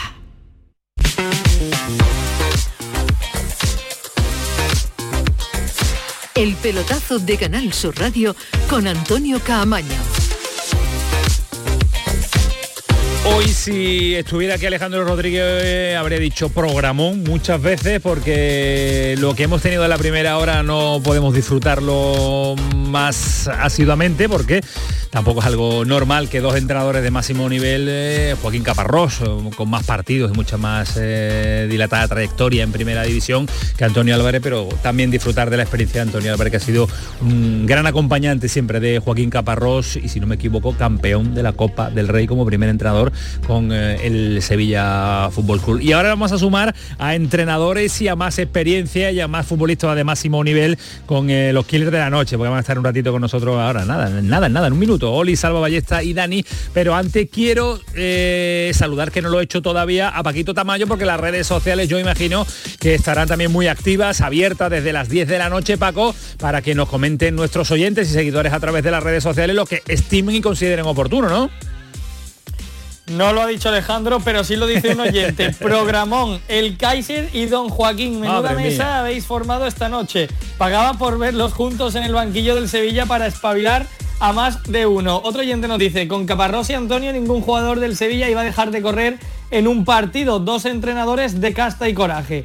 Otro oyente nos dice que por mucho que duela escucharlo, que el Betis tiene una urgencia histórica en los derbis es una realidad. Ya es hora de comenzar a igualar la historia reciente. Y por último, otro oyente nos dice que al igual que existe bloqueo mental, existe la pasión por el fútbol, esa que tiene Caparrós y que se demuestra en cada partido. ¿Dónde llegan estos mensajes? Pues a nuestro WhatsApp, el 616 157 157 en esta horita de programa pueden seguir opinando sobre esta bonita charla que acabamos de tener con Antonio eh, con Antonio Álvarez y con Joaquín Caparrós y también de todos los temas, Antonio, que, nos quedan por delante en la mesa. Correcto, como por ejemplo la renovación, ampliación de contrato de Isco. Ya lo comentábamos hace tres semanas, creo hace un mes, bueno, tres semanas largas. tres semanas, sí. En Chipre eh, comentábamos en el programa que el fichaje de Sócrates y que eh, el Betis, aunque se iba a cumplir en diciembre eh, la renovación automática de Isco, que era cuando jugara 25 partidos, eh, el Betis iba a ampliar el contrato más tiempo a Isco, lo iba a retocar el contrato, lo iba a poner en el lugar que se corresponde, porque Isco venía con unas condiciones muy concretas y que ni la cláusula de 10 kilos, 25 partidos, renovación automática, pero una quieren adelantarla. Y una cláusula de 10 millones y una ficha baja y eh, unos complementos o unos incentivos eh, por objetivos y, objetivos. y que el rendimiento cómo ha cuajado en el vestuario, lo feliz que está. Ya te comentaba eh, que el objetivo del Betis era ampliarle el contrato. Yo creo que me decían dos años, hasta el 2026, pero que nadie hablara de la cláusula de 10 kilos porque Isco no iba a salir del Betis ahora. Es más, las conversaciones están muy adelantadas, como ya comentábamos, hace un mes era mañana, pasado, dentro de tres días, pero en breve el Betis hará oficial la ampliación de contrato de Isco eh, antes de cumplir los 25 partidos, porque ha encontrado su lugar, está feliz y su rendimiento ha sorprendido a todo el mundo, su rendimiento y su implicación. Por tanto, buena noticia para el Betis. Muy buena noticia. Con hasta el 2026 en principio debe hacerse oficial en breve la, ampliación de contrato de disco. Pues a esta hora, vámonos que nos vamos, Antonio, dale. Ahí empieza los killers de la noche. con esta noticia? ¿Quién? Oli, su gran defensor esta temporada. Y Dani también. Y Dani, pero digo Oli porque lo tiene absolutamente enamorado. Dani también, pero a Oli el enamoramiento es tremendo. ¿A quién no está enamorando Isco esta temporada? Yo todavía no conozco a uno que pueda levantar la mano y decir, a mí no me está convenciendo. Oli, ¿qué tal? Buenas noches. Buenas noches, pues muy feliz. Muy, feliz, ¿no? Con, esa noticia, sí. No, tanto con el seleccionador, pero muy feliz por Isco. ya ha empezado a darle palo a Luis de la Fuente. Sí. sí, no, no, no, no, no tiene no, le encuentro explicación al no llevar a Isco a estos dos es partidos. Verdad, es verdad, es verdad. Lo hemos debatido mucho, muchos martes y lo hemos analizado en profundidad en, la, en los Killer. Dani, ¿qué tal? Muy buenas. Hola, buenas noches. Se lo ha currado para la renovación, pero no ha podido llegar más rápido. ¿Cuántos partidos llevamos en primera? ¿12? ¿12 jornadas? 13, 13, más cuatro partidos de Europa, League 17. Vamos, en tres meses. Eh, en tres meses, Dani. Sí, pero bueno, la verdad que, que mira, que, cuando crea, todo el mundo tenía muchas dudas después del rendimiento en, el Sevilla y, ese tiempo parado, pues, pero, pero la verdad que, que, ha hecho olvidar a un futbolista como, como, como es Canales, como no se ha notado, entre comillas, la ausencia de, de, Fekir y la verdad que, que, olvidar a esos dos futbolistas significa que, que estás haciendo una grandísima temporada y, bueno, y contra antes se, se pues, pues mejor para el Betis. Y, además, Oli, eh, Dani, es el impacto que ha generado también, ¿eh? es, una, es una llegada en la que se esperaba, bueno, pues una progresión, a ver cómo llega, a ver cómo está el tiempo, pero ha sido impacto, irregularidad y rendimiento inmediato, que es algo que ha llamado mucho la atención a todo el mundo, que no esperábamos ver esta versión de Isco, ¿no? Sí, porque Isco, ese tipo de jugadores, un poco como dice Dani, también de Fekir, son jugadores a veces... Eh, como decís ahí, guadianescos, ¿no? Muy, muy, muy, de intermitentes, eh, eh, de chispazos del partido, aparecen y desaparecen. Y para ellos, eh, para ese jugador talentoso, lo más complicado es tener una continuidad en el partido. Y claro, es que Isco no lo ha hecho un partido, es que lo ha hecho, lo ha hecho los 13 partidos. Que de los 13 creo que, que me corriges mal, creo que ha sido 10, 10 veces MVP, creo. o sea, que es que es una barbaridad del rendimiento que ha conseguido de continuidad y, que dieron mucho. Por la parte de la selección, mira, el no ir con la selección también es verdad que le va a hacer estar más centrado en el Betis, no hay riesgo de lesión, eh, puede desconectar, desconectar un poco también, que a veces hace falta un poco desconectar y, y descansar y bueno, por esa parte también le va a venir bien. Eh, sumo a esta hora también lo que ha localizado Kiko Canterla, mi Salva Ballesta. Salva, ¿qué tal? Muy buenas.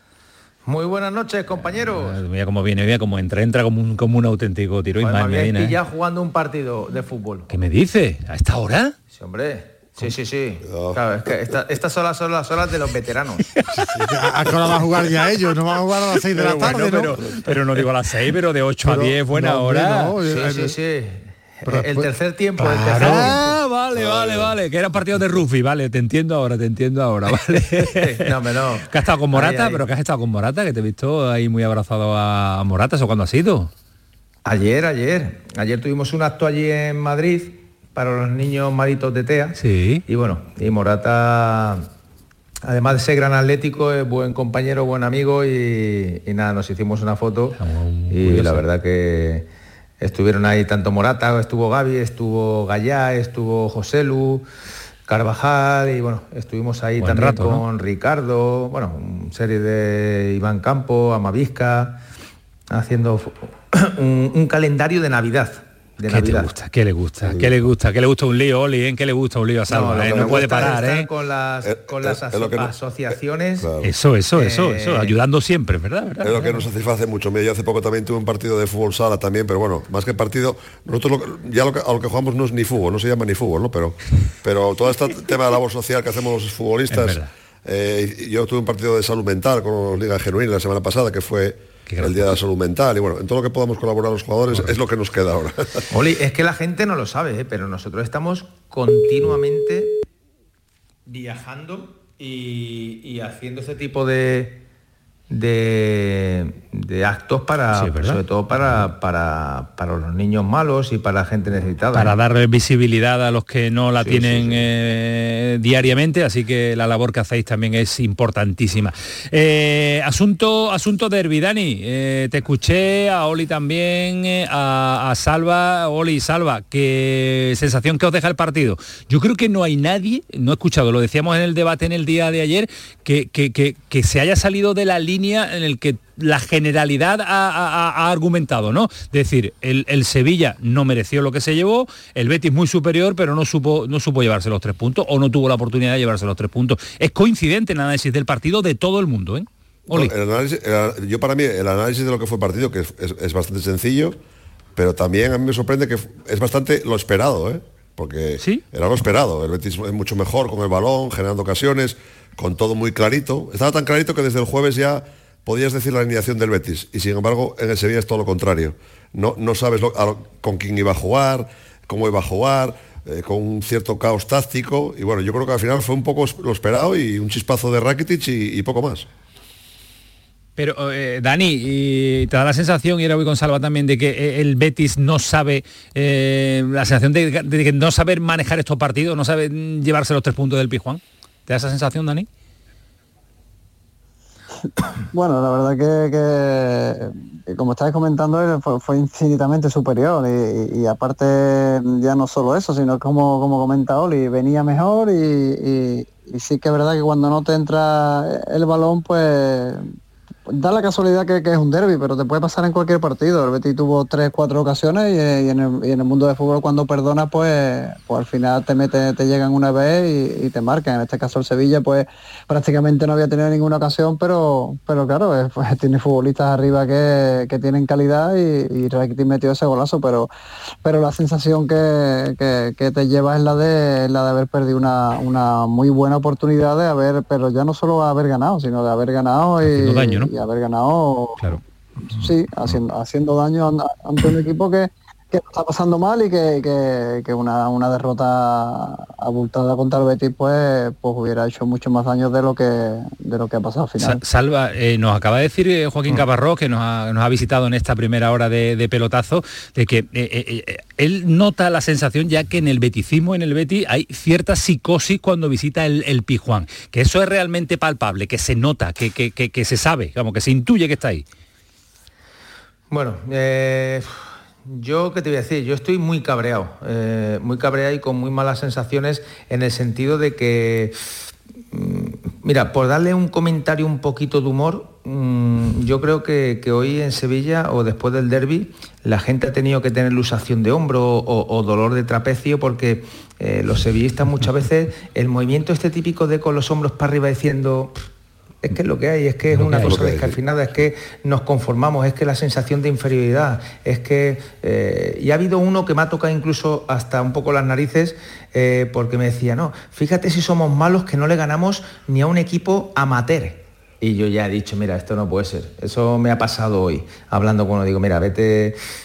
Pero, pero, ¿qué te voy a decir? Es que el Sevilla fue, digo, el Betty fue tan superior, con una idea mm, clara de juego, con ocasiones claras, eh, que el no acierto eh, a, rematar a gol o hacer el gol, pues hizo que el sevillano no se fuera con. Pero, pero Salva, pero, pero Salva, pero no, pero no esperabais mucho más tampoco, porque lo dijo Ismael durante la semana, es que es lo que hay, es que en Sevilla ahora mismo pues este, este, es, que, este no hay mucho más argumento. mismo La sensación de inferioridad, eh, un derby descafeinado, un derby que, que, no era. ¿Por qué? Porque, porque mm, se vio una sensación, pero no solamente a nivel de césped si es que da, ya una sensación en Sevilla, desde mi punto de vista, por lo que respiro y tal, de, una situación en un equipo o en un club de, más o menos hacer las cosas bien y en otro que no están saliendo o, que hay mucha, mucha marejada, mucha marejada de fondo y hay mucho oleaje, que, bueno, y, no sé, a mí, a mí no me gustó y, muchos sevillistas decían, si, si empatamos bien y si perdemos pues como ¿Es, para preocuparse para preocuparse la situación de este Sevilla o no creéis que vaya a tener mayor problema de, salvar la temporada Camaño y bueno todos eh, para todos Ismael para Dani pasaba yo para mí el único mi que dijo eh, en el empate del derby el único que sale ganando yo creo que es Diego Alonso que gana Sevilla? Eh, no, Diego Alonso que ganó tiempo. No, Diego. Ah, y lo repito, Diego Alonso, no digo el Sevilla, digo Diego Alonso que ganó tiempo con el empate. Solo ganó él. No, pero con la derrota tampoco lo hubiera, lo, hubiera pasado. Bueno, bueno, bueno, yo, yo tengo que verlo, Salva. Yo, yo estoy con Salva, yo, creo que no hubiera pasado. Yo, creo que no, ¿eh? ¿Sabes por qué? Porque, porque va a tener dos o tres partidos más de lo normal. Eh, ya, ya llevo. Yo considero que como entrenador creo que bueno que, que, pueden no salir las cosas, pero hay que tener un cierto tiempo, son cinco partidos. Pero bueno, luego hay, un, luego hay una connotación, ¿vale? Que el echarlo ya sería echarse tierra encima. Eh, sí, pero pues en, este Sevilla Salva que se mueve a golpes de impulso, yo como informador, que sigo la actualidad, no soy capaz de confirmar que si el Sevilla hubiera perdido, Diego Alonso hubiera seguido. Una cosa es lo que querían. Y si no sigue Diego Alonso. No, no, lo sé, pero hay una cosa muy clara, es que el día del Rayo Vallecano, con empate a dos, empate a dos en el minuto 92, creo que fue el gol de, de Nesiri, ya había gente que decía caía Mendilibar y cayó el domingo por la tarde con un empate. Por tanto, una cosa es lo que pero este hombre querían hacer bueno, y, Mendilibar había ganado una Europa League. Claro por eso y Mendilibar había ganado una Europa League. Yo te digo que yo no puedo garantizar ninguna de las dos cosas. Ahora no digo que si el Betis le gana al Sevilla que Diego Alonso el lunes hubiera estado entrando yo no soy capaz de decirlo. yo creo que sí vale pero una cosa es cómo viene Mendilibar y otra cosa es de quién viene eh, Diego Alonso. Hay, una diferencia impresionante eh, de cómo viene a por quién viene. Entonces, el por quién viene te va a dar un poquito más de planeo. Y, igual que os quería preguntar a los... A, una institución... Os quería preguntar a los dos de forma rápida, eh, porque se habla mucho de bloqueo mental y yo no creo tanto en esa historia, al 100%, a los tres. En el Betis, aparte de acierto con un killer, con un buen 9, hubiera ganado y fácil el Sánchez Pizjuán? Dani. El Betis tiene futbolistas arriba con... Sí, sí, pero un goleador, claro, un, tío que es de los que no suele fallar. Un Morata, como el que hasta ahora salva con Esto es muy fácil, Ismael. Si, si, si hay un killer de verdad en el área que le viene el balón a la cabeza y en vez de a, Isco le viene a, a, un delantero centro que domina la cabeza, porque Isco es un crack con el pie y nadie lo va a negar. Con la cabeza bueno, tiene mucha deficiencia. Si ese balón lo remata eh, un José Lu o un William o un... Mm, ese balón va para adentro. Va para adentro seguro, vamos. Sí, pero bueno, sí, sí, además lo, hablamos porque coincidimos Salva, con, Salva allí viendo el, partido y comentando el partido. Si, si le cae a otro, a otro, eh, a William José o le cae a, a José seguro que, hubiera entrado, pero el que, el que también es William José y y, no sé, William José está haciendo goles. Si, si a lo mejor no es William José y estamos hablando de que, de que es otro delantero, pues diríamos que al Betis no, no, no, no le hace falta ningún delantero. William José está haciendo goles y, bueno, el otro día sí que es verdad que no, no tuvo ni una de, de, cara a gol, pero pero arriba tiene, tiene futbolistas con gol. Yo sé, yo sé se mueve muy bien en toda la parte de arriba, hizo, hizo un gol de, de, oportunista y sí que es verdad que luego pues, el Betis pues no estuvo de cara a gol para sentenciar el partido, pero pero con un, con un delantero centro, bueno, y, si lo falla, la verdad que, que la más clara que fue la de la de Isco, coincido, está claro que, si la coge cualquiera, o a Jose o William José, el balón para adentro porque porque prácticamente se la tira a las manos y solo había que, mover un poquito eh, un, poco el cuello, pero pero bueno, pienso que no es tanto el en la clave el que el Betis no tuviera un delantero, porque estaba William José que viene con una goleador, pero no se le dio. Claro. Oli. No, no, no, está claro, está claro. Eh, te, lo comentábamos, y si, si en el partido del 9 es Alfonsito, el, partido acaba 1-3, 1-4. Eso, eso lo tengo claro. Porque son, son las, las jugadas, son de 9 killers, de, le faltó eh, eso que se decía antes, el, el, punch, ¿no? Le faltó el, el punch al Betis. Pero, pero de todas formas yo creo que al final, la conclusión del final del partido creo que es que el Betis va a más, el Betis está todo muy clarito, está cada día mejor y el Sevilla deja muy malas sensaciones. ¿Le veis peleando, ¿le veis peleando al Betis por, por Champions? Este Betis. Yo sí, yo, digo que la pelea de la, cuarta plaza de la Champions, eh, el Girona, por supuesto, está sorprendiendo muchísimo, pero yo creo, creo, todos pensamos que va a tener un momento alguna racha mala. Y yo creo que la cuarta plaza va a ser una pelea Girona, creo, ¿eh? Real Sociedad Betis. Dani, Salva. Yo creo que sí, yo creo que el Betis, lo, comentábamos a principio de temporada, que tiene una de, las mejores plantillas de, primera división. Y ahora mismo eh, con, la Real, el Leti Bilbao, que mira que parece que está fuerte también. Y eh, la, Real está claro que la Champions le puede, le puede hacer mucho daño a la hora de competir en la, en la liga. Y, el Girona pues mira pues se ha metido ahí y yo creo que le saca al Betis 10-11 puntos y, y si más o menos sigue haciendo las cosas medio bien pues va a estar luchando por esa por ese puesto. Como, como dice Oli, sí, yo, me tiré también al Leti de Bilbao, que, no compite, no está compitiendo en, Europa y, se está haciendo fuerte en casa y yo creo que entre esos equipos puede estar en, la Champions. ¿Y tú, Salva? ¿Piensas que pues, el nivel que está demostrando Pellegrini en lo suyo le da para pelear por la, cuarta plaza, tercera cuarta plaza, aunque parece que las tres primeras eh, están claras? Yo creo que independientemente si puede pelear o no, yo lo que tengo claro es que el Betis sabe lo que juega, el Betis tiene un entrenador que la gente cree en él, eh, que tú lo ves jugar y, es un, equipo que tiene una identidad de juego, que en ataque busca, busca a los jugadores a, Isco para elaborar, a Yoce, busca a, todos los jugadores de calidad, tiene, tiene una radiografía o tiene una manera mm, eh, identificativa del juego y eso hace que, los equipos evolucionen, que los jugadores crean en el entrenador. Mm, yo creo que sí, que tiene plantilla y tiene y tiene calidad y tiene entrenador. a, los tres, empezando por Salva, porque los tres han jugado derbis, Salva y Dani se han criado aquí.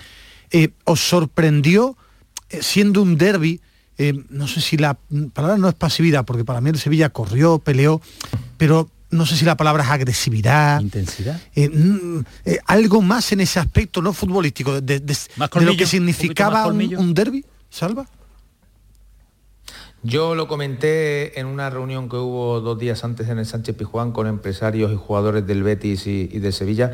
Eh, a mí se me puede, me puede discutir muchísima gente lo que quiera, pero los derbis de ahora es imposible que sea los derbis de antes cuando había gente de Sevilla, gente sevillana, gente canterana que había mamado de Sevilla desde abajo. Ahora hay muchísimos jugadores que juegan en Sevilla, pero no hay sentido de pertenencia, no hay ese dolor, no hay ese, partido que pierdo en patas y te vas a tu casa y no quieres ver la luz del sol hasta cuatro días después, ya no hay esas cosas entre, entre los jugadores. Mm, ya a mí los derbis me vais a perdonar, pero son partidos en los que sí, hay tres puntos, Sevilla Betis, pero ya, ya no hay esa, eh, esa verdad, esa verdad. No, no, y, luego eso de jugar con cuchillo entre los dientes, estoy de acuerdo con Salva. No, no solo eso, bueno, a mí me pasó aquí con lo habido Sporting, que también cuando, cuando no había muchos asturianos en el campo no era lo mismo. Había una rivalidad ahí entre Gijón, Oviedo, no quedándose de lo futbolístico.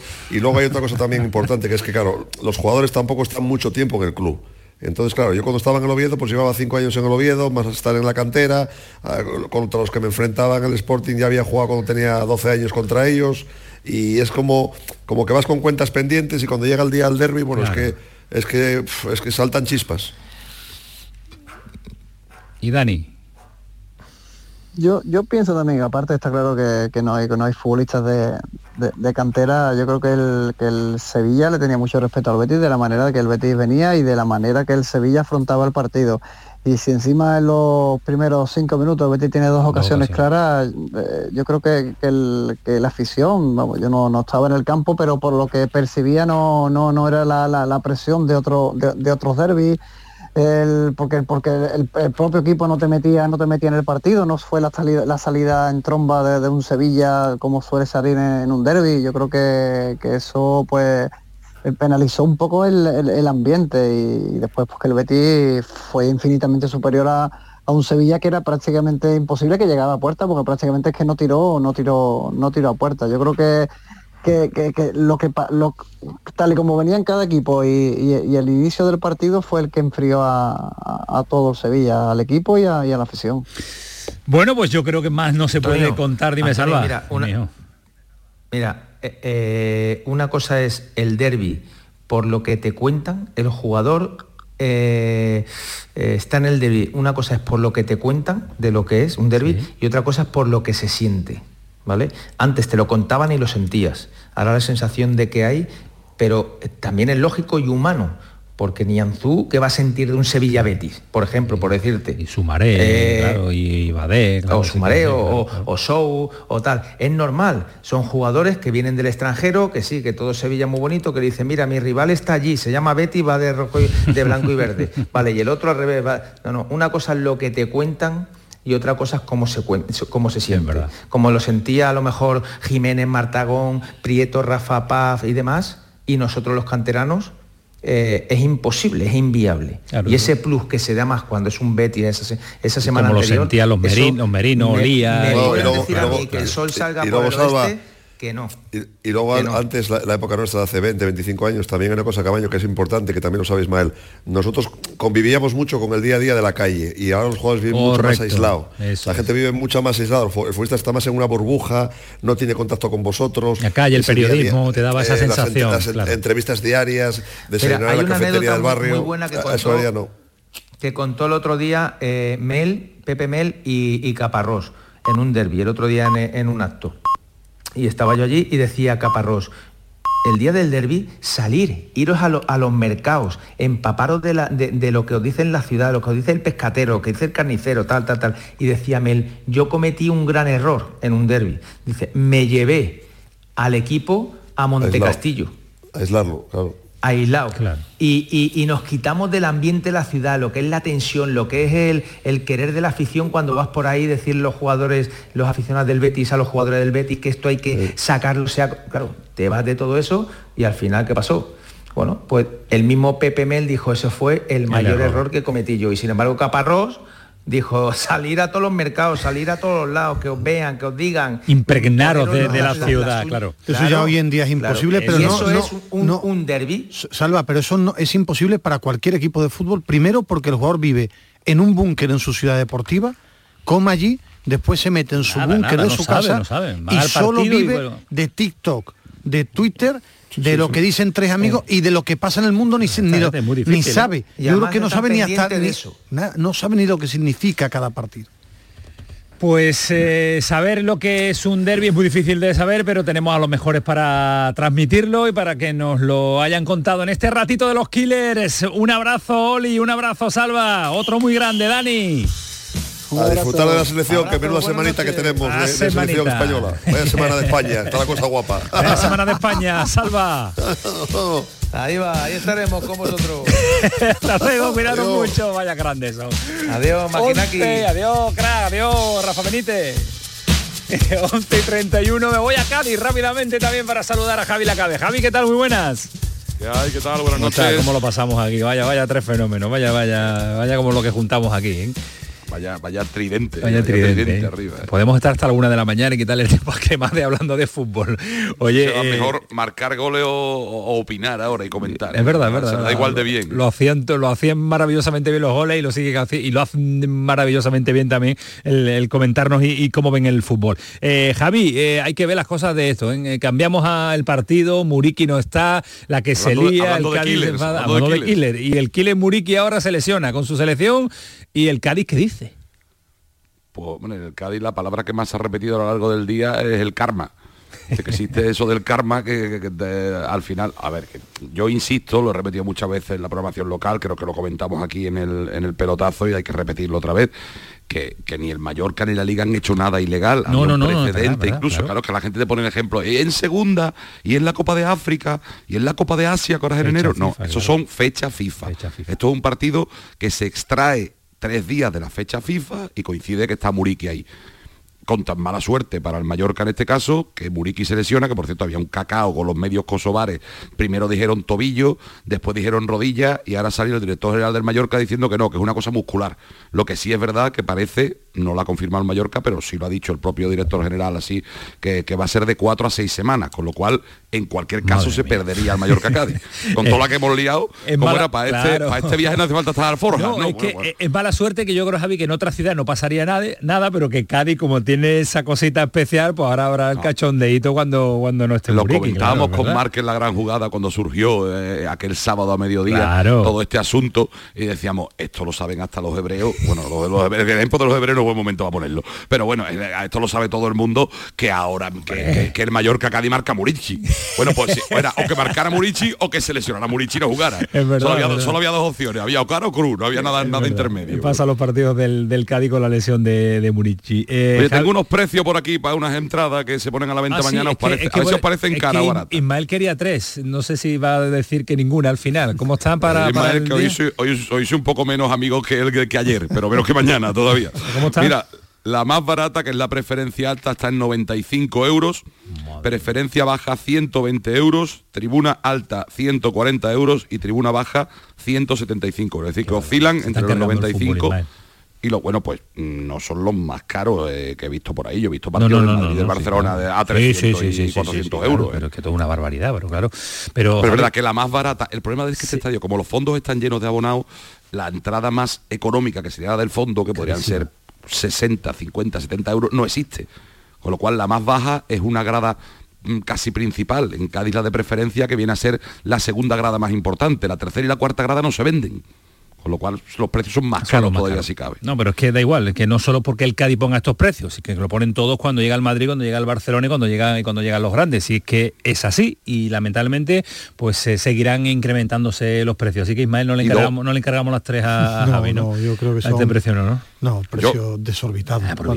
Ah, Ismael sabe que yo lo quiero y lo aprecio mucho, pero os cuento una anécdota. Mi propia madre tiene peticiones de amigos íntimos y lleva, no, no esta semana, lleva desde verano diciéndome que son muy amigos, por favor ayúdame. Digo, mamá, que no, es ayudarte, que es que no se puede. Que es que, a ver, eh, yo por ejemplo tengo a mis hijos que son abonados y, aprovecho y explico la noticia. Desde mañana por la mañana, a las doce y media, hasta el próximo viernes por la noche, están a la venta las entradas para los abonados en la plataforma, pero es que recordemos, el Cádiz tiene 17.000, casi, casi 18.000 abonados y se van a poner a la venta menos de 2.000 entradas. O sea, si va a haber cates mañana pues a, a las doce y media de la mañana para pelearse por esas entradas. Y a partir del sábado, las poquitas que queden, si queda alguna, para el resto del público. Pues eh, este es el nuevo fútbol, Ismael Medina. los precios ya antiguos igual hay que hacerle caso a lo que dicen en el Cádiz que hace falta un estadio para 35.000 o 30.000 espectadores, ¿no? Puede ser, puede La gente dice que es excesivo, igual hay que hacerle caso. Cuando llegue el Madrid se llegará y cuando llegue el Barça también. Gracias Javi, un abrazo fuerte, hasta mañana. Un abrazo, Cuídate mucho. Muy rápido, mañana, Muy rápido. una de la tarde, sorteo de la Copa del Rey, ha caído el Zaragoza, El Zaragoza, que me ha dicho Kiko Canterra. mañana una de la tarde. Un pasito rápido con eh, Paquito Tamayo antes de marcharnos publicidad y con Bernardo que ya anda por aquí. Paquito oyentes del pelotazo que nos siguen mandando mensajes al 616-157-157. El Sevilla, futbolísticamente hablando, está muy por debajo del Betis, ganando la séptima UEFA hace unos meses. Parece que es un equipo en construcción. Otro oyente nos dice que lo de la cámara en los vestuarios es una falsa, al igual que la charla de los entrenadores y las entrevistas en el descanso. Más fútbol y menos tonterías. Otro oyente nos dice, Diego Alonso tiene la suerte de que si lo tiene la suerte de que si lo destituyen la presidencia quedará muy muy muy tocada. Algo muy malo tiene que pasar para que lo echen. Y por último otro oyente nos dice, ahora que está de moda la vuelta del nido, el regreso de Ramos al Sevilla y que Jesús Navas parece que tiene 18 años. Cierro los ojos y recuerdo a Caparrós abrazando a jugadores como Reyes. Gracias por esta charla tan bonita. Mm, gracias a los oyentes que nos escuchan eh, todos los días. Gracias Ismael Medina, que llega Bernardo, que te, quiero, que te sustituyo, te sustituyo rápidamente. El pelotazo, gana su radio.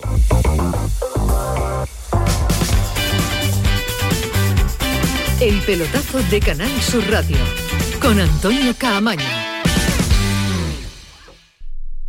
Canal Sur Radio. ¿Ya conoces las lavadoras Nevir? Lavadoras de hasta 12 kilos con motor inverter y etiqueta energética clase A. Porque Nevir siempre piensa en el ahorro de la factura de la luz. Con las lavadoras Nevir podrás esterilizar la ropa deportiva y disfrutar de su velocidad de centrifugado y sus tres modos de lavado rápido. Si no la tienes aún, ve ya por tu lavadora Nevir. La diversión te llama sin remedio. Saborea cócteles únicos, vibra con la música y grita de emoción con los partidos más épicos en Sin Remedio Premium Cóctel. Ven a conocernos y no te quedes sin tu reservado. Calle Arcos 33 Los Remedios. Lo tiene el chef y la cartera, el pastor y la friolera. Tu primo el bailón y el que canta esta canción es un extra de ilusión. El 1 de enero, cupón extra de Navidad de la 11, con 80 premios de 400.000 euros. Por solo 10 euros, cupón extra de Navidad de la 11. En Navidad, todos tenemos un extra de ilusión. ¿Lo tienes tú? A todos los que jugáis a la 11, bien jugado. Juega responsablemente y solo si eres mayor de edad. Es, es Raquel. Entrenando duro, como siempre. Y estos son sus datos. 15 victorias, 5 por KO y ninguna derrota. ¿Me dejo algo? Ah, sí. Le gustan las chicas. Pero eso, ¿a quién le importa? En el deporte, que lo que importa, importe. Consejo Superior de Deportes, campaña financiada por la Unión Europea Next Generation, Plan de Recuperación, Gobierno de España. El pelotazo de Canal Sur Radio con Antonio Caamaño.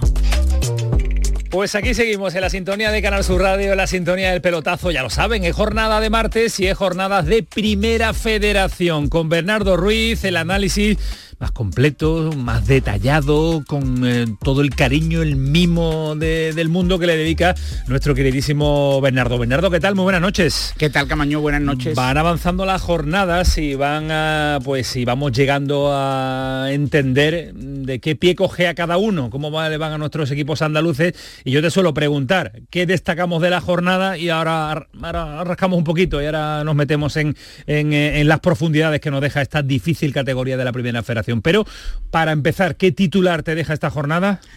El Recre renace en Madrid. Me gusta.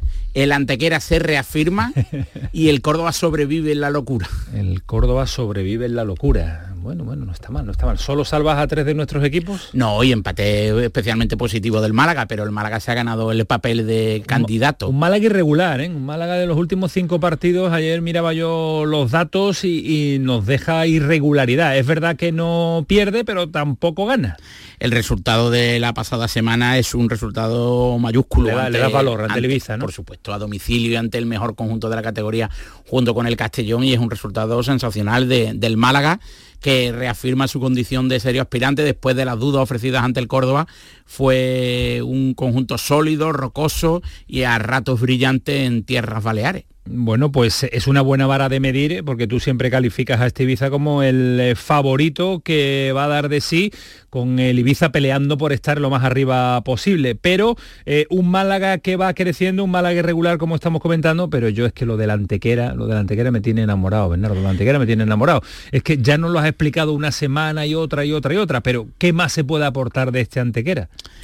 Nada, porque además ganó con el manual a contraestilo en el antiguo Bahía Sur, antiguo juego iberoamericano, porque el nombre del eh, recinto de San Fernando eh, se modifica sustancialmente cada tres días. Cada cierto tiempo. Eh, ganó gracias a un tempranero gol de Loren, recurriendo a una imagen de conjunto sólido que defendió en bloque bajo, que no renunció a su propuesta atractiva de fútbol en ningún momento, pero que sí que es cierto que fue camaleónico, porque hubo momentos en los que ofreció un fútbol eh, más eh, calmado, con unas transiciones ofensivas más lentas, unas progresiones menos rápidas, que no son habituales en el Antequera, pero que deslizó en San Fernando para ganar, para reafirmar su condición de aspirante a la zona de playoff. Eso te quería preguntar. Lo vamos ya con las jornadas que llevamos vivida, que son 12 si no me equivoco. 12. Eh, va, tomando cuerpo el proyecto de la Antequera como alternativa al playoff, al poder de los grandes? Aún es demasiado pronto. La pasada temporada firmó de, temporada tenemos ya, más o menos? Un tercio. son, tercio, son 38 jornadas. claro, claro, claro, verdad, un tercio. No es mala vara de medir ya, ¿eh? No, no, no, evidentemente. Es un aspirante a la zona cómoda que se está reivindicando, un recién ascendido.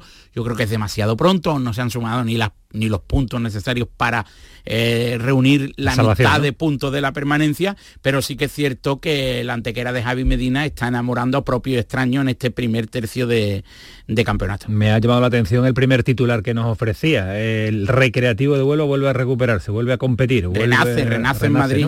Además con... El partido que le seleccionamos como partido de la jornada. Evidentemente, además con un modelo de juego diferente al habitual del conjunto de Abel Gómez a domicilio, porque sí que es cierto que hubo momentos, tramos del partido donde fue más atrevido, donde presionó alto al Atlético de Madrid B, sorprendió a los de TVN, discutió la posesión del balón en determinados momentos y con un gol de Juan Villar decisivo en un momento determinado del partido en el que requería de una respuesta convincente, ganó a domicilio ante el Atlético de Madrid B, que es uno de los conjuntos que mejor fútbol practica de la categoría, según el modelo de juego de los puristas que el fútbol es tan rico. ¿Cuál es el de los puristas? Pues el fútbol ofensivo, pero evidentemente ah, hay diferentes tipos de fútbol tan válidos y tan aceptables como cualquier. Totalmente, totalmente. Ahora estamos con ese protagonista que tú has eh, marcado y has subrayado con boli rojo en eh, tu análisis del fin de semana. Ahora abordamos eh, la situación de Juan Villar sobre todo porque es un veterano que vuelve a su casa, es un veterano amigo de esta casa y que teníamos muchas ganas de saludarlo. Ahora en un instante estaremos con él cuando Kiko Canterla lo localice. Pero seguimos avanzando en nuestros equipos que empiezan a preocuparnos algunos. A mí me da miedo que el Linares se meta ahí o va a ser un Linares que va a convivir con la zona pelea, zona de descenso permanentemente. Hubo, hubo una reacción postrera del conjunto de Linares en la segunda mitad en el Palmar, porque hubo tramos de partido en los que el dominio del sanluqueño de Abel Segovia fue eh, incontestable, incontestable y el Linares reaccionó en el tramo final con un Hugo Díaz especialmente activo, tratando de generar una, una, ansiedad en el rival porque el saluqueño no estaba en su mejor momento, clasificatoriamente hablando, porque desde la contratación de Abel Segovia ha habido ciertos eh, detalles para la esperanza y otro gol de, de en un saluqueño en el que ya suma siete goles el, el atacante de, Zambia. Eh, ¿Suma cuánto? Siete goles, está siete bien, ¿no? Está bien en, cuanto, en cuanto a números, está bastante bien a pesar de la situación en la que se encuentra su equipo. Eh, y hablando dicen, dicen los especialistas de la categoría que el gol en primera red la próxima temporada eh, se paga 3.000 euros. Es decir, en vez de el salario se ha ganado 21.000 euros de salario la próxima temporada. ¿3.000 euros vale un gol en esa categoría? Dicen los especialistas que ¿Los especialistas de mercado? Sí. ¿Sí? Que no, no ¿Entre los que tú te encuentras? yo no, yo soy un ignorante del mercado, pero pero sí que es cierto que 3, 4 mil euros se pagan. Bueno, bueno. Según el caché del equipo, claro. ¿y, Juan Villar en cuánto, en cuánto deben dar esta temporada? Juan Villar la próxima temporada 180 mil euros de salario. Ahora dice eso es un... Eso lo pedimos a nuestro amigo Jesús Vázquez. Eso nada, eso para Jesús Vázquez nada, nada, nada y menos. Eh, pero yo creo que Juan ya está de vuelta en cuanto a la en cuanto a su carrera económica y deportiva. ¿eh? Yo creo que tiene que tener una cuenta desahogada? ¿Se lo preguntamos? Se lo preguntamos. Yo de todas maneras no sé si su cuenta bancaria. Eh, yo me, pero lo va a decir, no lo va a decir. Yo me pregunta de, de, broncano que suele preguntar estas cosas. No sé si su cuenta bancaria, pero su gemelo y sus cuádriceps sí me pediría yo. Sí, sí, está, en plena forma. Está fuerte, ¿no? Está fuerte. A pesar de que va cumpliendo años, ¿eh? Sí, ya, ya, ya evidentemente con 35 primavera en el DNI no está en la juventud de su carrera futbolística. cara de chaval. Es un niño. Es un niño, un niño. Juan, ¿qué tal? Buenas noches. Hola, muy buenas noches. ¿Qué tal? ¿Cómo estás? Pues nada, encantado, encantado de saludarlo a todos. De todas las temporadas tenemos nuestro, nuestra cita obligada de que Juan Villar nos atienda en el pelotazo y esté con nosotros en Canal Sur Radio. Y además, esto no lo había hablado yo con Bernardo, ¿eh? Eh, lo ha elegido él como el protagonista, a pesar de que es amigo, muy, muy amigo, pero lo había elegido él como protagonista lógico del partido que para nosotros fue el partido de la jornada el jueves pasado y hoy como protagonista de esta sección de Primera Federación. Eh, estamos hablando aquí el valor del gol en Primera Federación, a 3.000 euritos el gol. Pues venga, pídelos, ¿no? no no, está mal, no está mal, no está mal. 3.000 euros el año, el año, El año, no, el año, ¿no? Claro, de salario más el salario mínimo interprofesional. Claro, el gol repartido en el año, Camaño. Si tú, euros si, tú marcas 7 en el año, ya lo sé, pero ah, claro. Pero si tú marcas 10 goles en, Primera Federación, el año que viene tu valor suele ser unos 30.000. Eh, tu valor adicional. ¿Más la ficha? Más la ficha, Entonces, claro. Juan Villar, claro, si ganan 30.000 euros, si gana un delantero en primera federación, 30.000 euros ni en el Arenteiro. De Rodri, ¿no? eh, Rodri que marcó el año pasado mucho. Juan, ya faltaría Rodri que... salió, Rodri salió el año pasado, pues Por mira eso. cuánto... Juan, ya faltaría que os dijeran bruto encima, ¿verdad? que ya no fuera ni neto ya. Oye, a pagar a calculadora. Mejor dejamos, mejor dejamos. mejor dejamos los dineros, mejor dejamos los dineros. Oye, Juan, que me encanta saludarte y verte sonreír, porque no lo has pasado, no has pasado del todo bien en este inicio de temporada, ¿no? Sí, bueno, Antonio, ya creo que ya me conoce un poco y ya sabes cómo, cómo, soy y demás. Y al final, pues bueno, no, es que no lo haya pasado bien. Al final eh, llegué tarde, Antonio, y bueno, cuando llegas tarde y, la verdad que después de venir de dos años que, tampoco me habían salido las cosas a mí personalmente como yo como yo quería, pues, pues me ha costado, ¿no? Y bueno, es cierto que ahora pues estoy más a gusto, más cómodo eh, y al final eh, también me viene buscando un poco lo, que me están dando ahora, ¿no? Que al final era pues estar en casa, estar con la familia, tener más tranquilidad y poder disfrutar un poco de, todo lo que no podía, había podido disfrutar aquí para acá, ¿no? Que era lo que me quería refugiar este año, ¿no? Claro, porque fichar a Juan Villar, y tú ya lo sabías, vuelta a casa suponía responsabilidad para jugadores de máximo nivel como eres tú. Eso ya lo tenías asumido, eso no te ha sorprendido a ti. No, no, para nada, para nada, para nada. Yo ya cuando llegué a Huelva ya, ya lo dije, ¿no? En la presentación, sea donde vengo, sea el club que vengo, sea la ciudad que vengo, sea, sea la afición como es de Huelva y, no me va a sorprender lo, lo, que me pidan, lo que lo que piensen y lo que lo que quieran y lo que quieran decir, ¿no? Al final eh, ya lo he vivido, sé cómo es este club y, la verdad que, que, sí, aparte de eso, la verdad me, hacía ilusión de volver y de, estar aquí y de estar en un momento que creo que es un momento muy importante para, para el club, porque creo que este año es un año importantísimo y, y, quería ser partícipe de, ese año importante para poder aportar mi granito de arena. Mm, tenemos a Bernardo Ruiz, que es un defensor a ultranza del técnico, del entrenador del recreativo y también de su mensaje, de, la tranquilidad y de utilizar este año en Primera Federación como el año de salvarse y mantenerse sin sufrir, porque otro objetivo no hay, Juan. No, yo sé cómo es el aficionado al fútbol en Huelva y del, decano, permanentemente la exigencia, permanentemente queriendo estar en una superior categoría, entendible, este año toca eso, ¿no? Es el mensaje que hay que lanzar, toca mantener la categoría sin sufrir. No, totalmente, totalmente, Antonio, Antonio. Es que no, no, se puede pensar otra cosa, hay que mirar, no hay que mirar para adelante. Evidentemente hay que mirar para adelante, ¿no? Creo que estamos en un año que tenemos que empezar a mirar para adelante, pero hay que mirar de dónde venimos, ¿no? Que se ha sufrido mucho, se ha estado, se ha estado muy mal, el club ha estado muy mal y, se ha alcanzado una categoría que es muy bonita, pero a la, igual, a la misma vez es muy difícil y es muy igualada y hay mucho nivel. Y una categoría que para un club como viene recreativo ahora mismo a día de hoy es una categoría que, ahí se tiene que asentar y a partir de que se asiente empezar luego a hacer un proyecto para, intentar subir a donde tiene que estar el club, ¿no? Que al final todos sabemos dónde tiene que estar recreativo ¿no? y dónde queremos que esté, ¿no? Y a partir de ahí, pero está claro que este año es un año de, lo que te acabo de decir, ¿no? Un año de, asentarse la categoría y ya a partir del año que viene con otros pensamientos, pues ya se verá, ¿no? Con 35 años y una carrera brillante como, como aval, evidentemente el gol no es una necesidad imperiosa como eh, lo es para un chico que trata de ganarse un porvenir en la categoría, ¿no? Pero ¿cómo fue el gol en Madrid? Supongo que una liberación, ¿no? Porque siempre un delantero, un extremo, necesita liarse con el acierto, ¿no? Para, para respirar con calma, ¿no? Sí, totalmente, totalmente, totalmente cierto, ¿no? Es cierto que al final, bueno, eh, yo sobre todo ya no es demostrar, no, yo creo que ya con 35 años yo poco creo que tengo que demostrar, ¿no? Yo creo que ya es más individualmente para mí, ¿no? Eh, saber que puedo ayudar al equipo, saber que, que, me encuentro bien y saber que puedo, soy, puedo ser importante para el equipo, para mí eso es lo, lo, más fundamental este año, ¿no? Que era lo que quería, lo que quería sentir, ¿no? Para poder seguir intentando pues aportar cosas y seguir jugando al fútbol, ¿no? ¿Y Juan Villar quiere retirarse en el Recre? Hombre. Bueno, bueno, a día de hoy todavía no lo pienso, ¿no? Pero está claro que si he venido aquí es porque, porque es una de las opciones, ¿no? Está clarísimo, ¿no? Creo que al final eh, eh, cuando vuelves a casa ya con, cierta edad, pues eh, siempre piensas en, un final donde empezó todo, ¿no? Al final, ¿no? Pero está claro que a día, de hoy me encuentro muy bien y no pienso todavía en, ese momento. No, quería, no, quería anticipar tu retirada. ¿eh? Quería regalarle un título a los ah, compañeros de la prensa de Huelva. Aunque yo te digo una cosa, conociendo a Juan, también en su cabeza pasará tener algo con el San Roque del Lepe, porque ese, ese, ese corazoncito del San Roque del Lepe también lo tiene él muy marcado, ¿no, Juan? Sí, Antonio, también, también es cierto, ¿no? Eh, eh, ya eh, lo que creo que lo he dicho antes, ¿no? Que al final cuando vengo allá a casa, pues ya piensas todo un poco y ves ve, las opciones, ¿no? Pero está claro que lo que le comenté a Oscar, ¿no? Cuando estuve reunido con él, que al final lo que quería era verme, verme cómo estoy este año, verme si mentalmente cuando termine este año pues, quiero seguir jugando, no quiero seguir jugando, o me apetece dar un paso al lado y, bueno, pues eh, sería un momento a lo mejor para pensar en el San Roque o incluso ya en decir, mira, pues ya creo que ya está bien por, por, por, por terminar todo y ya creo que es el momento de cerrar el chiringuito, como digo yo, ¿no? Pero bueno.